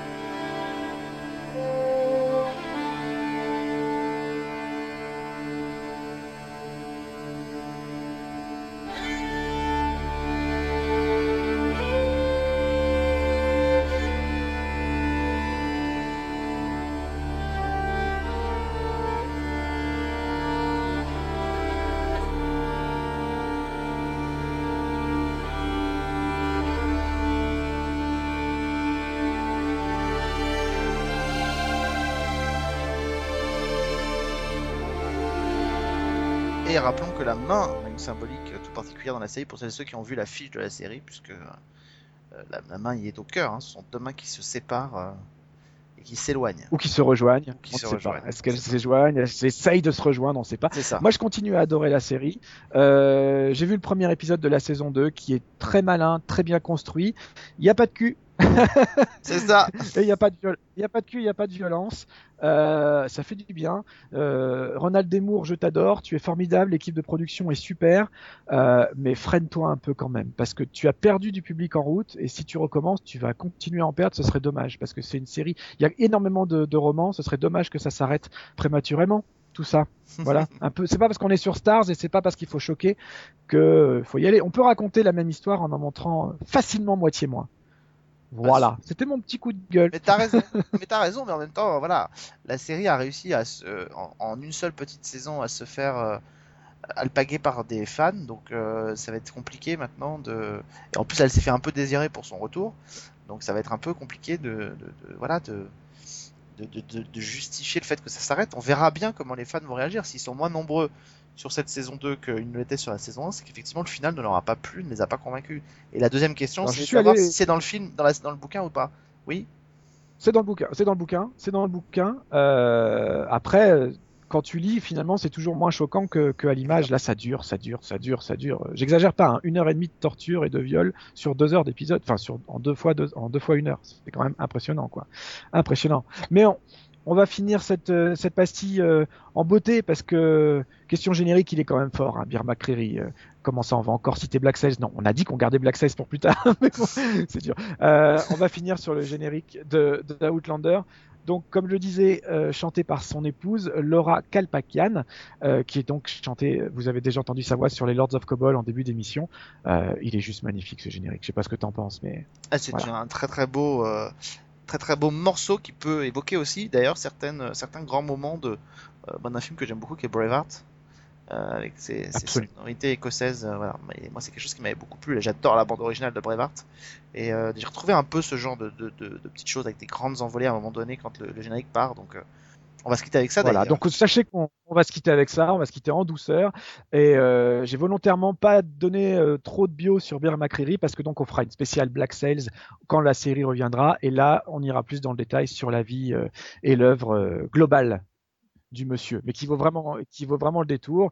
Et euh, sachez qu'en plus ces albums sortent. hein. Il, y a, il y a plein d'albums pour Galactica, il y a l'album de Caprica, il y a même l'album de Terminator Sarah Connor, euh, même Da Vinci est sorti. Outlander, on est déjà à deux CD rien que pour la première saison. Donc euh, il y a de quoi écouter, il y a de quoi vous faire plaisir, et nous avec. On se retrouve très vite pour un nouveau numéro de Seriephonia. Euh, merci à tous et on continue Season 1 tout de suite.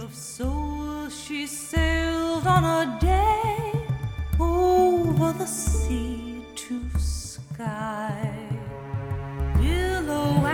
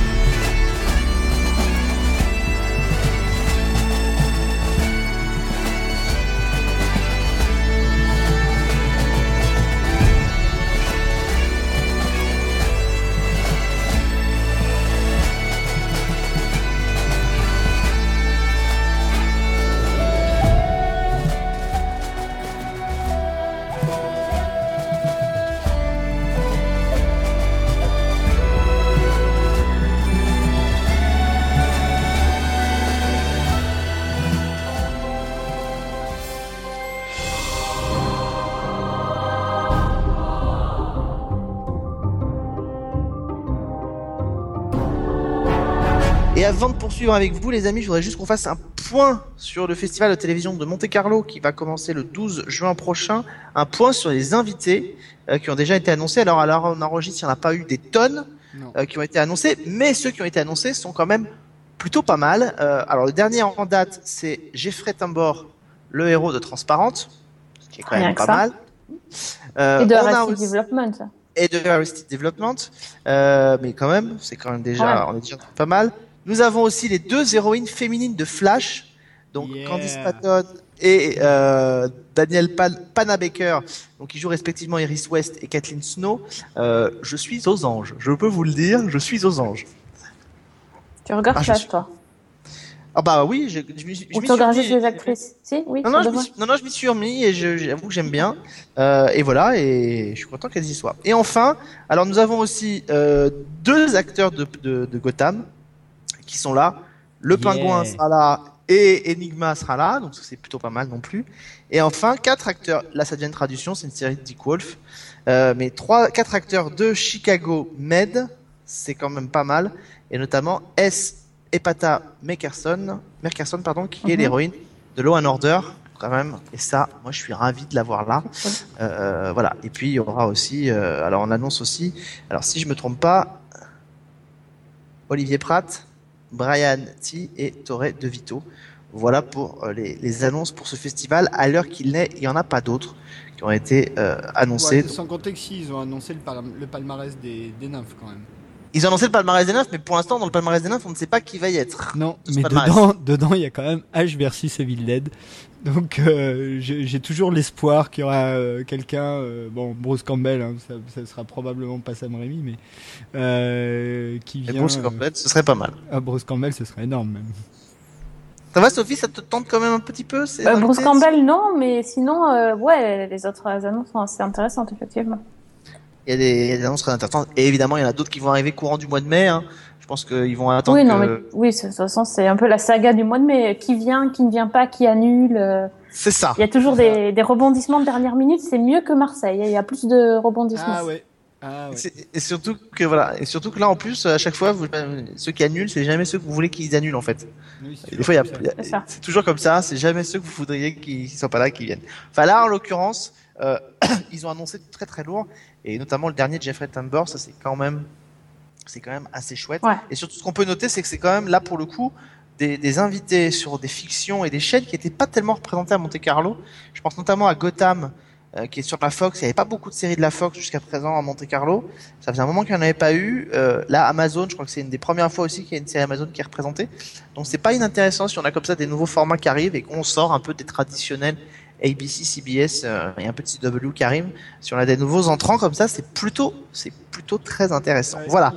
Oui, ils ont annoncé encore personne de ABC, sachant qu'il est probable qu'il y ait euh, le, le, le carrelage, le, par le carrelage, le, l'habituelle tournée euh, d'été d'ABC avec euh, les 5-6 comédiens ou la dizaine de comédiens qu'ils embarquent un peu partout, qui font le tour des festivals. Donc ça, on attend, mais on les a Héroïne de-. Héroïne de Murder, ce serait pas mal. Ça, s'ils veulent le faire. L'année dernière, ils nous ont envoyé deux, deux de ses étudiants, mais si cette année, ils veulent faire trois de leurs étudiants. Non, deux l'année dernière. Deux Ouais, deux, deux. deux, deux, deux, ouais, t'as raison. Et là, s'ils veulent nous envoyer euh, l'héroïne, moi, je, voilà, je, je prends. Je, je prends, ce serait très bien. Bon, les amis, qu'est-ce que vous avez vu ces derniers temps? Sophie, tiens. Euh, oui, bah écoute, euh, on va on va continuer sur les séries françaises parce que j'ai regardé Sam Ah, sur TF1. Euh, ouais, mieux qu'elle dit ah ouais non, j'ai Ah. dit ah. Ah. Alors, Ah, ah, ah, t'en as déjà parlé non? Oui, t'as parlé, il me semble. Bon bref, alors c'est l'adaptation française de la série Rita, qui est une série danoise euh, qui est dispo sur Netflix et que je n'avais pas vu quand j'ai vu Sam. hein. Je commence comme ça parce que pour dire un petit peu dans le contexte. Euh, donc dans la dans la série Sam, euh, Mathilde Seigné, elle, elle joue un- une prof de français qui, euh, bon en fait on la suit dans sa vie quotidienne, euh, son boulot et sa famille. En gros, sa caractéristique, c'est d'être une grande gueule, d'être euh, de rien, de pas vraiment toujours respecter les règles, euh, genre la, la prof rebelle quoi. Euh, ben, alors qu'est-ce que j'en ai pensé? J'ai trouvé que Mathilde Seigné était vachement bien euh, dans son rôle. euh, ça lui, enfin, ça lui va bien, quoi. Exactement le, bah, celle qui dit tout ce qu'elle pense. euh, ça- voilà, une certaine attitude euh, très désinvolte. euh, bon, c'était pas, voilà. Euh, sur les épisodes en eux-mêmes, j'ai trouvé que c'était pas mal du tout pour une série des années 90. Euh, sinon, euh, pour une série des années 2016, c'était un peu. euh, Alors, c'était comment dire C'est qu'il y a du positif quand même. Je vais pas être faire la faire la leur casser de la série française à tout prix. Euh, c'est très divertissant là jusque là, et surtout, je trouve que par rapport aux fictions TF1 à- à- habituelles, euh, c'est quand même mieux parce que c'est ça va un peu plus loin. C'est plus osé. Euh, bah, il y a des scènes de sexe, il y a il y a des histoires de euh, bon, les histoires sont pas juste moi je vais pas vous dire ce qui se passe dedans, mais si on les a vus les deux premiers. Oh, Euh, bon, l'épisode, voilà, la, la, la, la, la jeune fille qui est amoureuse de sa prof, tout ça. Il y a le, le fils qui est homosexuel. euh, Bon, c'est un peu plus ouvert, on va dire, que ce qu'on trouve euh, habituellement sur TF1. Et euh, même par rapport au dialogue, il y a, y a certains, bah, il y a, elle fume tout le temps, elle dit des gros mots. Bon, c'est un peu moins lisse. Après, euh, bon, c'est pas non plus, euh, c'est pas si rock'n'roll que ça. Hein. Je, je m'attendais à un truc vraiment. euh, mais enfin, c'est c'est assez antinomique. C'est quand même une fiction qui passe en prime time sur TF1. C'est censé être une, une série familiale. On peut pas non plus aller euh, aller méga loin. Je trouve que il y a un effort quand même. C'est franchement, j'ai trouvé ça divertissant. Mais après, j'ai regardé Rita, la série danoise sur Netflix. Euh, bah, j'ai quand même trouvé que l'original était euh, était mieux euh, mieux faite. Bah, plus, comment dire? Dans la série française, enfin, je sais pas si vous avez vous avez vu les deux. J'ai vu, j'ai pas vu Rita. T'as pas vu Aucun, Rita des, aucun, aucun des de deux. deux. Dans la série française, euh, ça va, c'est vachement plus, euh, c'est plus dynamique. Il y a tout le temps du bruit, tout le temps de la musique. Il y a tout le temps, il y a jamais des moments où il y a rien. Tout est expliqué en fait. Dans la version danoise, euh, ils balancent pas euh, la musique euh, pop euh, tout le temps. Il y a des moments où euh, bah, l'actrice elle parle pas, mais on comprend ce qui se passe sans sans avoir des explications supplémentaires. Euh, c'est euh, et ça va un petit peu plus loin. Ils sont un peu moins comment dire. Ils vont plus loin sur les blagues homo, cl- clairement sur le fils euh, sur le fils qui est homo en fait la blague entre guillemets hein, c'est pas c'est pas très drôle mais la blague c'est que les frères et sœurs se moquent de lui parce qu'il a pas vraiment dit ouvertement qu'il était homosexuel donc ils n'arrêtent pas de le chercher pour qu'il dise mais oui je suis homo en gros c'est ça. Dans la version danoise euh, ça va plus loin vraiment plus loin. Euh, même chose euh, pour euh, après y a, ça ressemble beaucoup. Le pilote c'est quasiment la même chose. Ils ont un petit peu modifié l'histoire mais euh, c'est quasiment euh, c'est quasiment la même la même. Donc euh, c'est un mix un peu des deux, premiers épisodes que j'ai vus. J'ai vu qu'un épisode de Rita pour l'instant. Euh, ça m'a quand même donné envie de voir la suite. Par contre Rita c'était euh, voilà je l'ai trouvé un peu plus folle un peu plus la- l'actrice qui joue Rita est est moins sexy que que Mathilde Seigné. Mathilde Seigné elle fait vachement prof sexy grande gueule et sexy. Ouais, le décolleté et tout. ouais. Alors que l'autre, non, elle est pas du tout ce look-là. En fait, il y a pas cette histoire de décolleté d'ailleurs dans, dans la série danoise.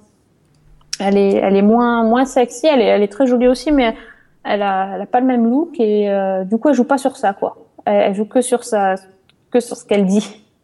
Et ça balance pas mal, effectivement. Euh, oui, bah écoute, moi je l'ai vu, évidemment je l'ai vu aussi. euh, j'ai vu aussi Sam.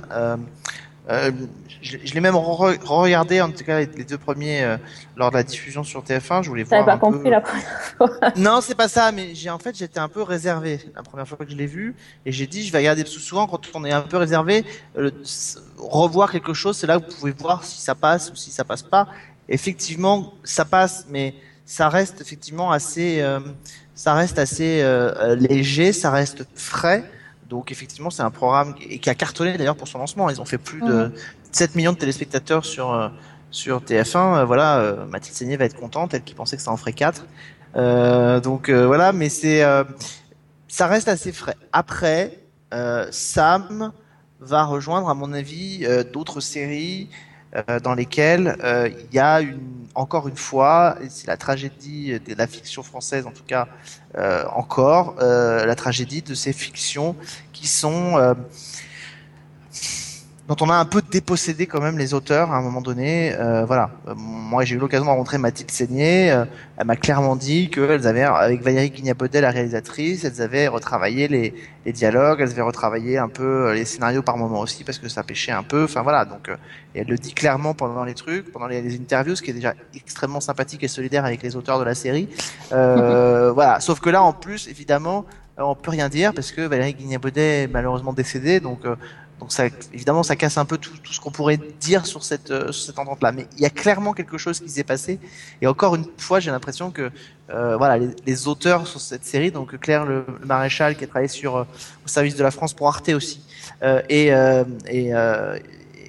l'autre auteur Chukota, ils n'ont pas été, à mon avis, ils n'ont pas pas été complètement dépossédés. On n'est pas dans le cas de- d'un Sam ou d'un d'un trépanium, mais je pense que ça a été un peu compliqué, voilà, au niveau de la, création de cette série et, ça, ça se ressent pas, mais Mathilde Seigné fait le job, mais euh, euh, elle fait, fait- elle fait le job. Elle est efficace dans le job, elle le fait bien, mais je, je peux pas dire qu'il y a un entrain terrible, euh, il y a un entrain terrible sur cette, sur cette, sur cette série, voilà, Mathilde Seigné, elle, enfin, moi j'ai problème avec les comédiens qui, qui pendant les interviews pour vendre la série vous expliquent que ouais c'est sympa mais bon vous voyez ça prend du temps quand même euh, alors euh, je pense pas que je ferai la saison 2 euh, enfin voilà. Ça moi c'est quelque chose que j'ai enfin voilà. Au bout d'un moment que ces comédiens arrêtent de venir sur un médium qu'ils n'aiment pas euh, voilà on, sait très bien que s'il y a 6 épisodes de 52 minutes ça va pas se faire en 4 semaines que ça va prendre du temps. C'est compris un peu dans la donnée. J'en ai marre de ces gens qui débarquent à la télévision simplement pour se faire montrer et qui ensuite euh, vont pas cracher dessus mais presque en disant ouais ouais oh, c'est gentil mais bon euh, ça prend du temps je suis fatigué puis après vous comprenez j'aurais plus la possibilité de faire du cinéma. Mais faites déjà des bons films de cinéma euh, et, et, et- et pensez pas forcément à la télévision c'est vous pouvez avoir de très bons rôles à la télévision et des mauvais rôles au cinéma. Donc je veux dire si Mathilde Seigné avait enchaîné 25 rôles formidables depuis 10 ans on pourrait dire ok je peux comprendre mais c'est même pas le cas. Donc euh, Mm. Et ça me gonfle. Et ça me gonfle parce que voilà il y en a des gens comme ça. C'est Vincent Pérez qui fait euh, euh, Paris enquête criminelle et puis qui au bout de 20 épisodes dit qu'il a fait le tour de son personnage. Enfin hein, euh, Bruno Volkovitch qui crache sur la télévision qui l'a nourri pendant plus de 15 ans et qui continue de le nourrir. Genre voilà ça me gonfle. Donc déjà je pars avec un a priori négatif même si effectivement je reconnais que il y a une, une énergie qui a été mise par les auteurs et que Mathilde Seigné fait le job Ouais, fait le job. Non, c'est ça. Mais c'est vrai que la, la, la, la, la série fait très fiction TF1 euh, dans le sens, euh, c'est euh, la façon dont c'est filmé, les couleurs, c'est hyper flashy. Enfin, c'est pas flashy, mais c'est euh, très éclairé, très clair, machin, Oui. avec la, la grosse musique. Et la version danoise, c'est pas du tout comme ça, quoi. C'est marrant. Mais sinon, c'est, il y a quand même pas mal de choses qui ressemblent. Après, ils ont retravaillé le scénar aussi parce que euh, il y, a, y a les écoles, elles sont pas du tout pareilles. Et puis, euh, Moi, j'ai pas l'impression d'être dans une école du d'aujourd'hui, quoi. Enfin, c'est ça le problème. C'est encore une fois le truc. Il y a pas de. À un moment donné, ces fictions qui qui sont un peu déconnectées. Comme du- Victoire Bono, quoi. Tu vois, c'était déconnecté aussi. C'est un truc. Non, mais toutes ces séries sont totalement. Enfin, je, je vais faire encore une fois, je vais faire une comparaison, mais c'est comme quand vous avez une série comme Section de recherche qui prend quand même pour personnage des gendarmes. Ils appartiennent à la section de recherche, c'est des gendarmes, les mecs. Et il n'y a jamais d'intrigue autour, autre chose qu'autour de- des meurtres, euh, des meurtres, des faits divers. Il n'y a pas d'affaires de terrorisme, il n'y a pas des, des choses que la gendarmerie est confrontée au, quotidien. Ben, moi, ces fictions qui sont pas du tout euh, dans la réalité et qui, moi, quand je vois l'école de, de j'ai pas l'impression d'être dans une école de 2016. Et J'ai l'impression, d'avoir des versions adolescentes des gamins que je voyais dans le maître d'école avec Coluche dans les années 80, vous voyez. C'est-à-dire des, des enfants qui sont perturbants mais qui sont pas bien méchants en fait, tu vois. Il y, a, il y a celui qui se prend la baffe, quoi. C'est tout. Après. euh, Non, mais c'est tout, mais ça va pas loin. Et puis le, le gamin après, évidemment, euh, on est dans de la pensée positive. Le gamin à la Oui, fin, ah, c'est hyper moralisateur le truc à la fin. Oui, oui. balance pas sa prof et tout. euh, je- voilà, moi j'ai pas l'impression d'être dans une école, quoi. Je veux dire, euh, le père qui vient engueuler. Enfin, je pense que dans une école d'aujourd'hui, il y aurait eu des choses qui auraient pu être beaucoup plus dures. Alors, évidemment, c'est une comédie, donc le but c'est pas d'être dans le Mm. drame et dans le, mais quand même un peu de réel de temps en temps dans nos fictions, c'est pas mal. Bon, je crois que je vais quand même continuer à regarder, mais Rita plutôt, finalement. C'est plus. Tu peux essayer. C'est bon, le générique est, est très sympa d'ailleurs. de Rita ou Les deux, Sam les deux. Les deux. Les deux sont J'ai chouettes. bien aimé les deux. Non mais là je suis d'accord avec toi. Christophe. Ouais, alors. euh, On t'a réveillé, ouais. Oui, c'est ça. c'est ça. C'est, euh, Rita, euh, c'était après la bouillabaisse, euh, c'était euh, c'était la glace froide. Euh, non, je sais pas au choix. Alors j'ai au choix euh, une comédie, une euh, adaptation d'une série turque ou du super héros. Je vous laisse choisir. Le truc qui a rien à voir, le gars, il vient. L'adaptation d'une série turque. Allez voir. Oui, le truc turc, forcément. Bah alors ça se passe sur NBC, c'est une série qui s'appelle Game of Silence, qui est adaptée de- d'une série tu- turque qui s'appelle Suskunyar, euh, qui raconte l'histoire de d'un groupe de quatre euh, amis d'enfance, enfin cinq même puisqu'il y a une fille, quatre garçons et une fille, euh, qui qui provoquent un accident de voiture quand ils sont gamins. Les quatre ga- garçons sont envoyés dans une dans une prison de une maison de correction, euh, qui est en gros un espèce de camp de concentration euh, pédophile, euh, affreux pour ados, voilà. Et la série se passe 20 ans plus tard. Un des quatre euh, voit un de ses tortionnaires dans la rue. Là, c'est le début du pilote. Hein, je vais pas très Mhm. loin dans le spoil. Voit un de ses tortionnaires dans la rue, en- pendant qu'il est en train de déménager quelqu'un, s'empare d'un club de golf, lui défonce la tête, euh, va en tôle pour ça, et les autres se mobilisent pour essayer de le faire sortir. Puis après, il y a toute une histoire avec tout un tas de flashbacks. Alors la série est très imparfaite. Elle est même euh, un peu old school d'une certaine manière mais euh, elle est portée, elle est plutôt bien portée, et, et notamment euh, par deux acteurs que moi j'aime bien. Euh, David Lyons, David Lyons, c'est un acteur qu'on a vu plutôt dans des mauvais trucs. Oui. Là, tu Euh, m'as fait. Oui. Et, et non, et il a fait. Il était était dans The- Révolution, non? Exactement, et dans Ouais, The Cape. Sous The Cape. The J'ai des- Cape, euh, J'ai des traumatismes encore. Voilà.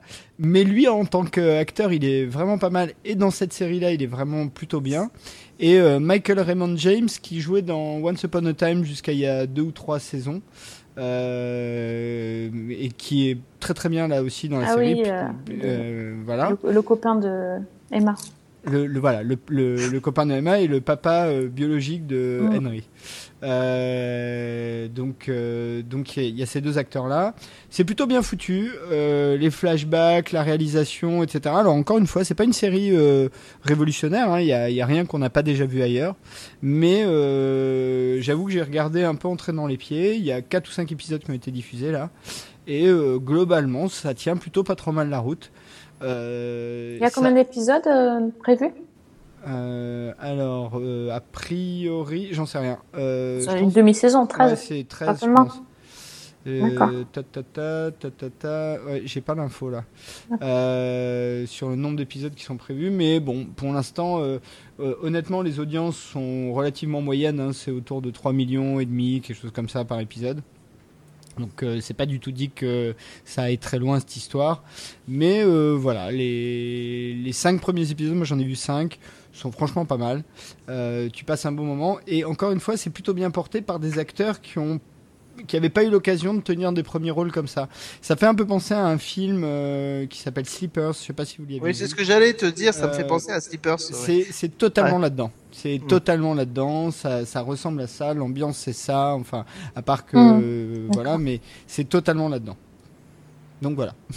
C'était Ga- Game of Silence. Game of Silence. Bien, c'est bien si on veut des étés un peu euh, frais et légers. euh. Oui, c'est pas. Oui, Ah, il fallait choisir la comédie pour ça. c'est ça. Ah ouais, mais écoute, on savait pas. Tu nous dis une adaptation d'une série turque, on peut pas savoir que c'est un drame absolument insoutenable sur de la pédophilie et tout. Enfin, tu vois. Alors la pédophilie, au stade où on en est, on n'est pas sûr, mais alors tout le reste, on est à peu près sûr. hein. Ils se font tabasser, blessés, euh, enfin euh, vraiment hein.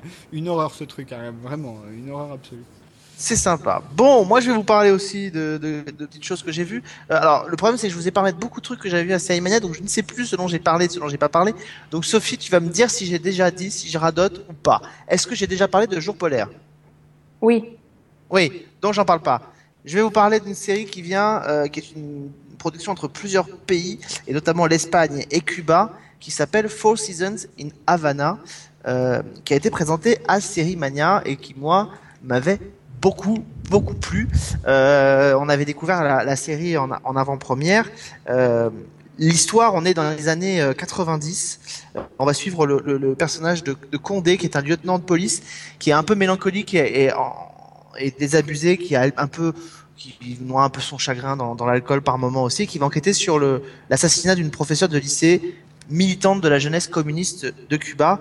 Euh, moi, ça m'a beaucoup plu parce que ça, ça, en fait, ça plante le décor de à Cuba, euh, le même ambiance que les polars, les anciens polars euh, américains, les euh, Mike, Mike Spillane- les Mike Hammer, vous savez, de Mickey Spillane, etc. Donc, des, des, des- voilà, le, le détective privé un peu euh, mélancolique qui va traîner son blues dans les rues. Alors, Mike Hammer, c'était le chapeau dans les rues sombres de New York. Là, on est évidemment dans des rues très éclairées, très très bien filmées d'ailleurs de, de la Havane, mais ça reprend tous les archétypes. Et ça a été notre grande discussion à euh, à, à Série Mania avec les autres, parce qu'elle était en compétition dans le jury. Et euh, c'est notamment une série qui a pas beaucoup plu aux, aux femmes du, jury, euh, parce qu'effectivement, euh, les, femmes dans, dans Four Seasons in Havana sont, euh, sont traitées un peu de la même façon que dans ces, justement ces polars sombres américains, c'est-à-dire que c'est la femme un peu, c'est Jessica Rabbit, c'est la femme un peu fantasme, c'est la femme qui est mise dans des situations où elle est en, termes d'objet de désir. Euh, le problème, c'est qu'effectivement, donc les femmes du jury disaient, ouais, on peut pas en 2015 montrer les femmes dans ce dans ce dans ce contexte-là, etc. Et moi, en fait, c'est un argument que je, peux entendre quand on, parle d'une série qui est faite euh, aux États-Unis, qui se passe aux États-Unis, qui se passe en France, qui se passe dans, dans nos pays à nous.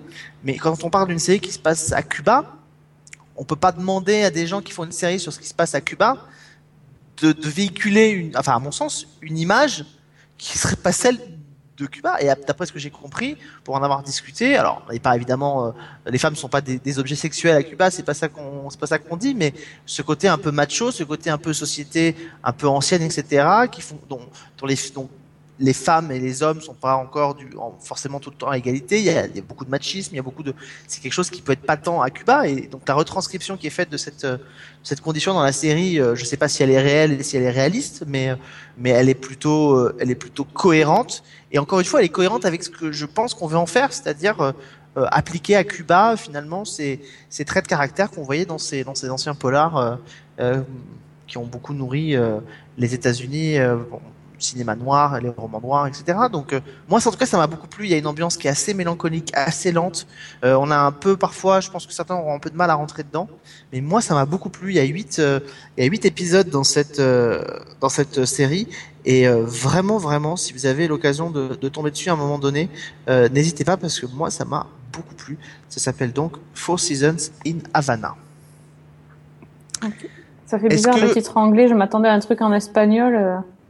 Euh. Cuatro estaciones Ah. en La Habana. Ah, voilà. C'est mieux Bah oui. Muy bien, muy bien. Muy bien. ¿Qué tal? ¿Qué tal? Euh, ¿Otras cosas? Bah, vas-y, Christophe, vu que t'es pas là souvent, euh, je te laisse.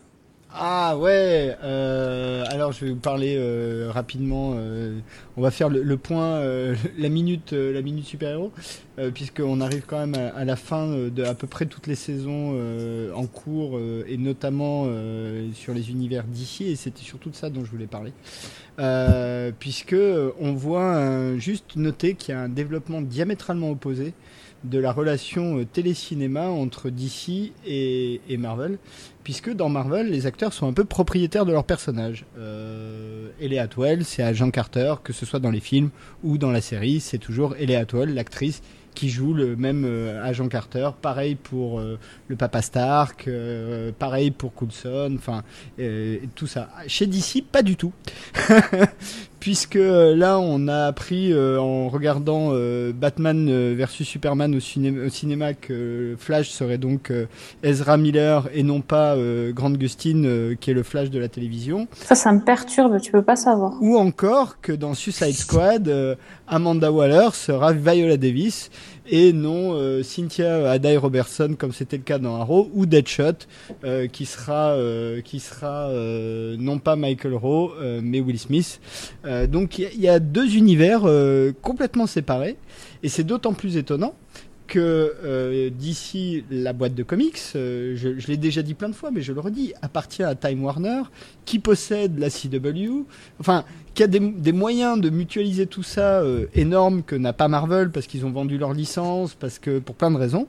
Et pourtant, et pourtant, bah, ils font euh, deux développements différents et ils vont même plus loin, puisque à la télévision, quand ils se croisent et que c'est pas sur la même chaîne, bah, c'est sur des univers alternatifs.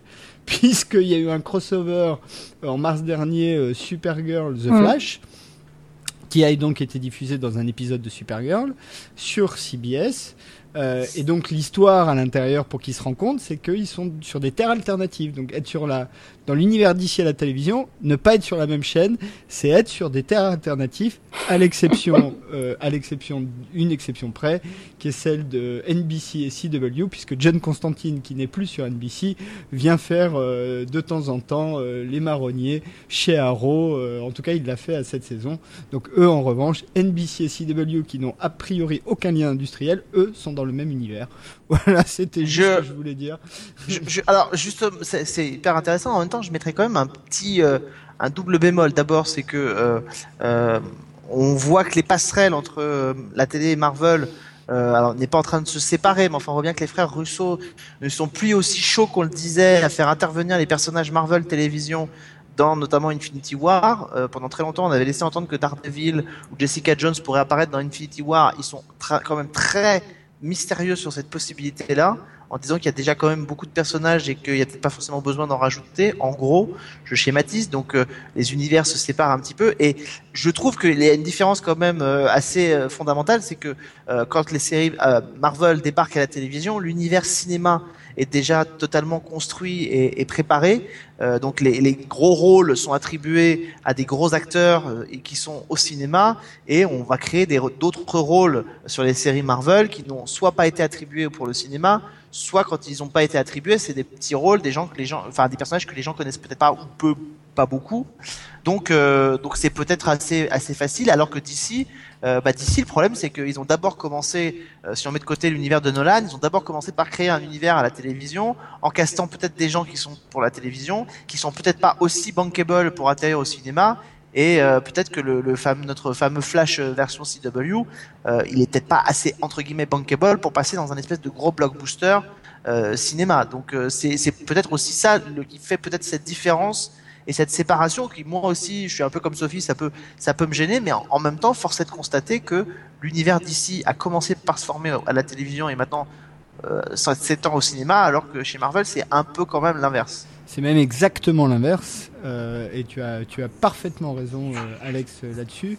Après, déjà, les univers ont des identités propres assez différentes, et, d'ailleurs, d'une certaine manière, Gotham l'a bien compris. par exemple, DC a une richesse chez ses méchants.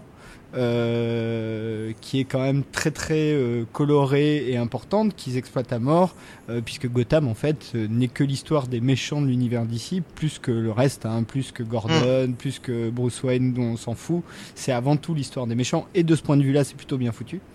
Euh, mais euh, mais c'est quand même bizarre parce que euh, Ah oui, ça reste bizarre, ça, je suis d'accord avec toi. le- encore une fois, ils ont, plus de moyens. Alors on peut comprendre, hein, il y a des problèmes de chronologie, parce qu'évidemment, quand tu sors des films, tu veux pas t'aliéner le public de télévision, les rythmes sont pas les mêmes. Enfin, il y a tout un tas de questions industrielles qui se posent et qui font les divorces et qui font qu'à mon avis, euh, le divorce va être consommé à long terme. Après, des petites passerelles en caméo, c'est toujours possible.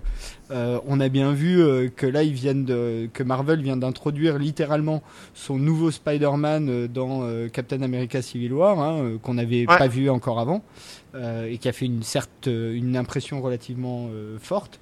Donc, Mais on voit bien que même, on voit bien que même chez Marvel, les, les, les, les têtes d'affiche, dans un univers qui serait totalement homogène et totalement mélangé, les têtes d'affiche devraient, on l'avait déjà dit ici, mais les têtes d'affiche des films devraient, par contrat, euh, pouvoir s'engager à apparaître dans les séries Marvel, euh, notamment Agents of Shield, puisque c'est celle quand même qui se rapproche le plus de l'univers des films de cinéma, euh, que les Non, séries mais- Netflix, qui sont plus proches d'ailleurs de l'univers d'ici en termes d'ambiance et de et de traitement, mais ils pourraient le faire, et ils le font pas. On voit bien quand même que il y a, y, y une espèce de, de, de, de semblant de passerelle qui, dans les faits, même chez Marvel, est pas si patente que ça. Ce Coulson, il est dans Coulson, il est dans, dans Agents of Shield, mais enfin, où je me trompe, mais on l'a pas revu passer depuis Non. sa résurrection, Non. on l'a pas vu repasser au cinéma. Donc Non. euh, voilà, les passerelles Non, sont non, quand même jamais. assez étanches. Hein. Jamais. Jamais, jamais. Il y a pas de. Et, et d'ailleurs, on l'avait déjà dit, hein, cet été, il y a eu un divorce là pour le coup de fait entre Marvel Television et Marvel Entertainment, puisque Marvel Entertainment est sorti du giron euh, Marvel Studio, ou c'est peut-être euh, Marvel Studio qui est sorti de Marvel Entertainment. Ouais, c'est ça, c'est Marvel Studio qui est sorti de Marvel Entertainment pour dépendre directement euh, de la direction générale de Disney, alors que Marvel Television est toujours sous la houlette de Marvel Entertainment. Enfin, bref, en gros, Kevin Feige et Jeff, Jeff ont, divorcé pour développer leurs univers chacun de leur côté d'une certaine manière. Et ça s'est un peu vu d'ailleurs avec la deux- saison 2 d'Agent Carter, qui à mon sens était quand même de moins bon niveau que la première. Euh, Mais en même temps, ça, ça, ça se tient plutôt. Hein, on l'avait aussi mentionné ici. Tu viens d'en reparler. euh, euh, la, la, la temporalité euh, d'un film ouais, de ouais, c'est cinéma. compliqué, euh, c'est compliqué. Et c'est compliqué pour faire en sorte que des films de cinéma collent avec des diffusions télé. À l'heure en plus où la diffusion télé c'est totalement délinéarisé, où les gens regardent les fictions comme ils le veulent euh, via les plateformes de VOD, via les téléchargements. C'est compliqué de se dire grosso modo il faut que le film vous l'ayez vu dans tel laps de temps Mhm. parce que sinon de toute façon, c'est-à-dire grosso modo en fait le film il faut le voir quand il y a un crossover entre euh, un quand film- il sort. C'est quand en il fait. sort et c'est dans la semaine où il sort parce qu'après il y a l'autre épisode Oui. qui apporte la suite. Donc euh, et ça c'est enfin c'est plus compatible du tout avec le mode de diffusion et de visionnage des séries aujourd'hui quoi. Non, ça, ça ne peut marcher que euh, dans l'expérience qu'ils avaient fait. Euh, euh, note plus dans Sa- Civil War d'ailleurs, c'est intéressant, hein, euh, qui est quasiment un Avengers 3 en fait, euh, Civil War. Euh, Ouais. C'est-à-dire en faisant venir des acteurs issus d'autres euh, franchises, mais sans lier directement, tu vois, c'est le cas de Paul Rudd euh, et Ant-Man dans Civil War. euh, on, on, raccroche pas les wagons avec l'intrigue de Ant-Man euh, du film, mais le personnage est bien là, c'est le même acteur qui l'interprète. Et, je prends l'exemple de Paul Rudd parce que Paul Rudd vient de la télévision, donc il pourrait très bien y retourner pour un caméo, tu vois.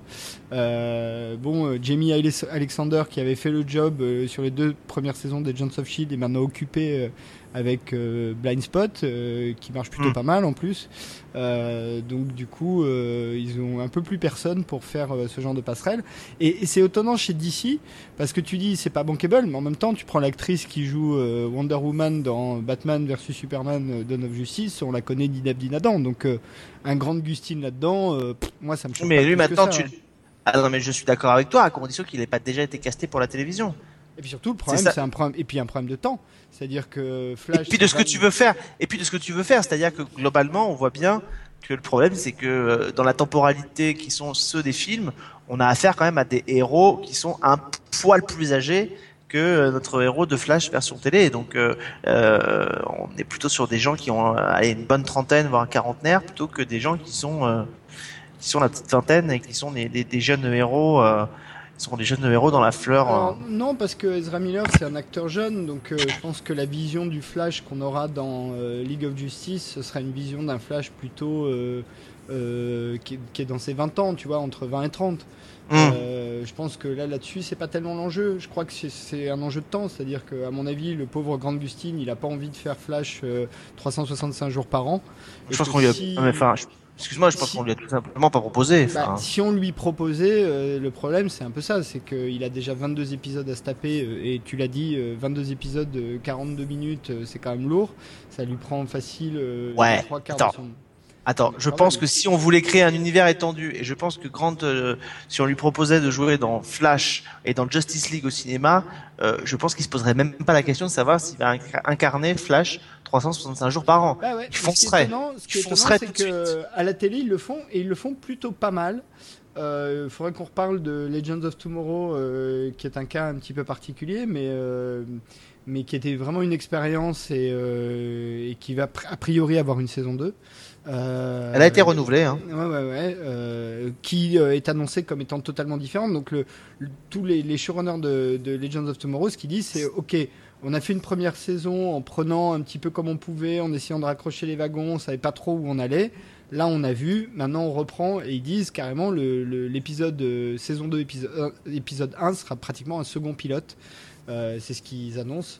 Euh, mais avec ces idées de crossover, et ça fait quand même deux ans qu'ils font venir euh, Grant Gustin euh, dans Arrow, qu'ils font venir Stephen Amell et, et ses copains dans Flash, enfin qu'ils essayent de mettre tout ça ensemble. Et, mais euh, ça reste à l'intérieur de la télévision et euh, pas aussi. Et de la même chaîne. Et de la même chaîne. de la même en plus chaîne. de ça, ce qui aide, que quand on change de chaîne, on change d'univers, sauf NBC. c'est ça. Non mais voilà, et ça reste donc pour les passerelles, c'est vrai que c'est plus. On voit avec les séries d'Equal, c'est plus facile. Euh, Quand les passerelles, effectivement, de toute façon, elles sont possibles quand on est au sein. Mais c'est pas que les séries de super-héros d'ailleurs. hein. Vous avez pas, vous avez rarement de crossover qui se font entre des séries de deux univers différents. C'est arrivé euh, dans le passé, mais c'est pas non plus le truc le plus fréquent du monde. Bon, en tout cas, on verra. Au passage, j'ai vu Civil War et j'ai beaucoup aimé, mais c'est pas le sujet de notre euh, de notre émission où on ne parle que de séries. Mais enfin voilà, j'ai- vraiment beaucoup aimé ce, ce traitement de ce traitement dans Civil War. Enfin j'ai vraiment passé un excellent moment. Bon les amis, on va se séparer parce qu'on a déjà une bonne émission qui a été faite.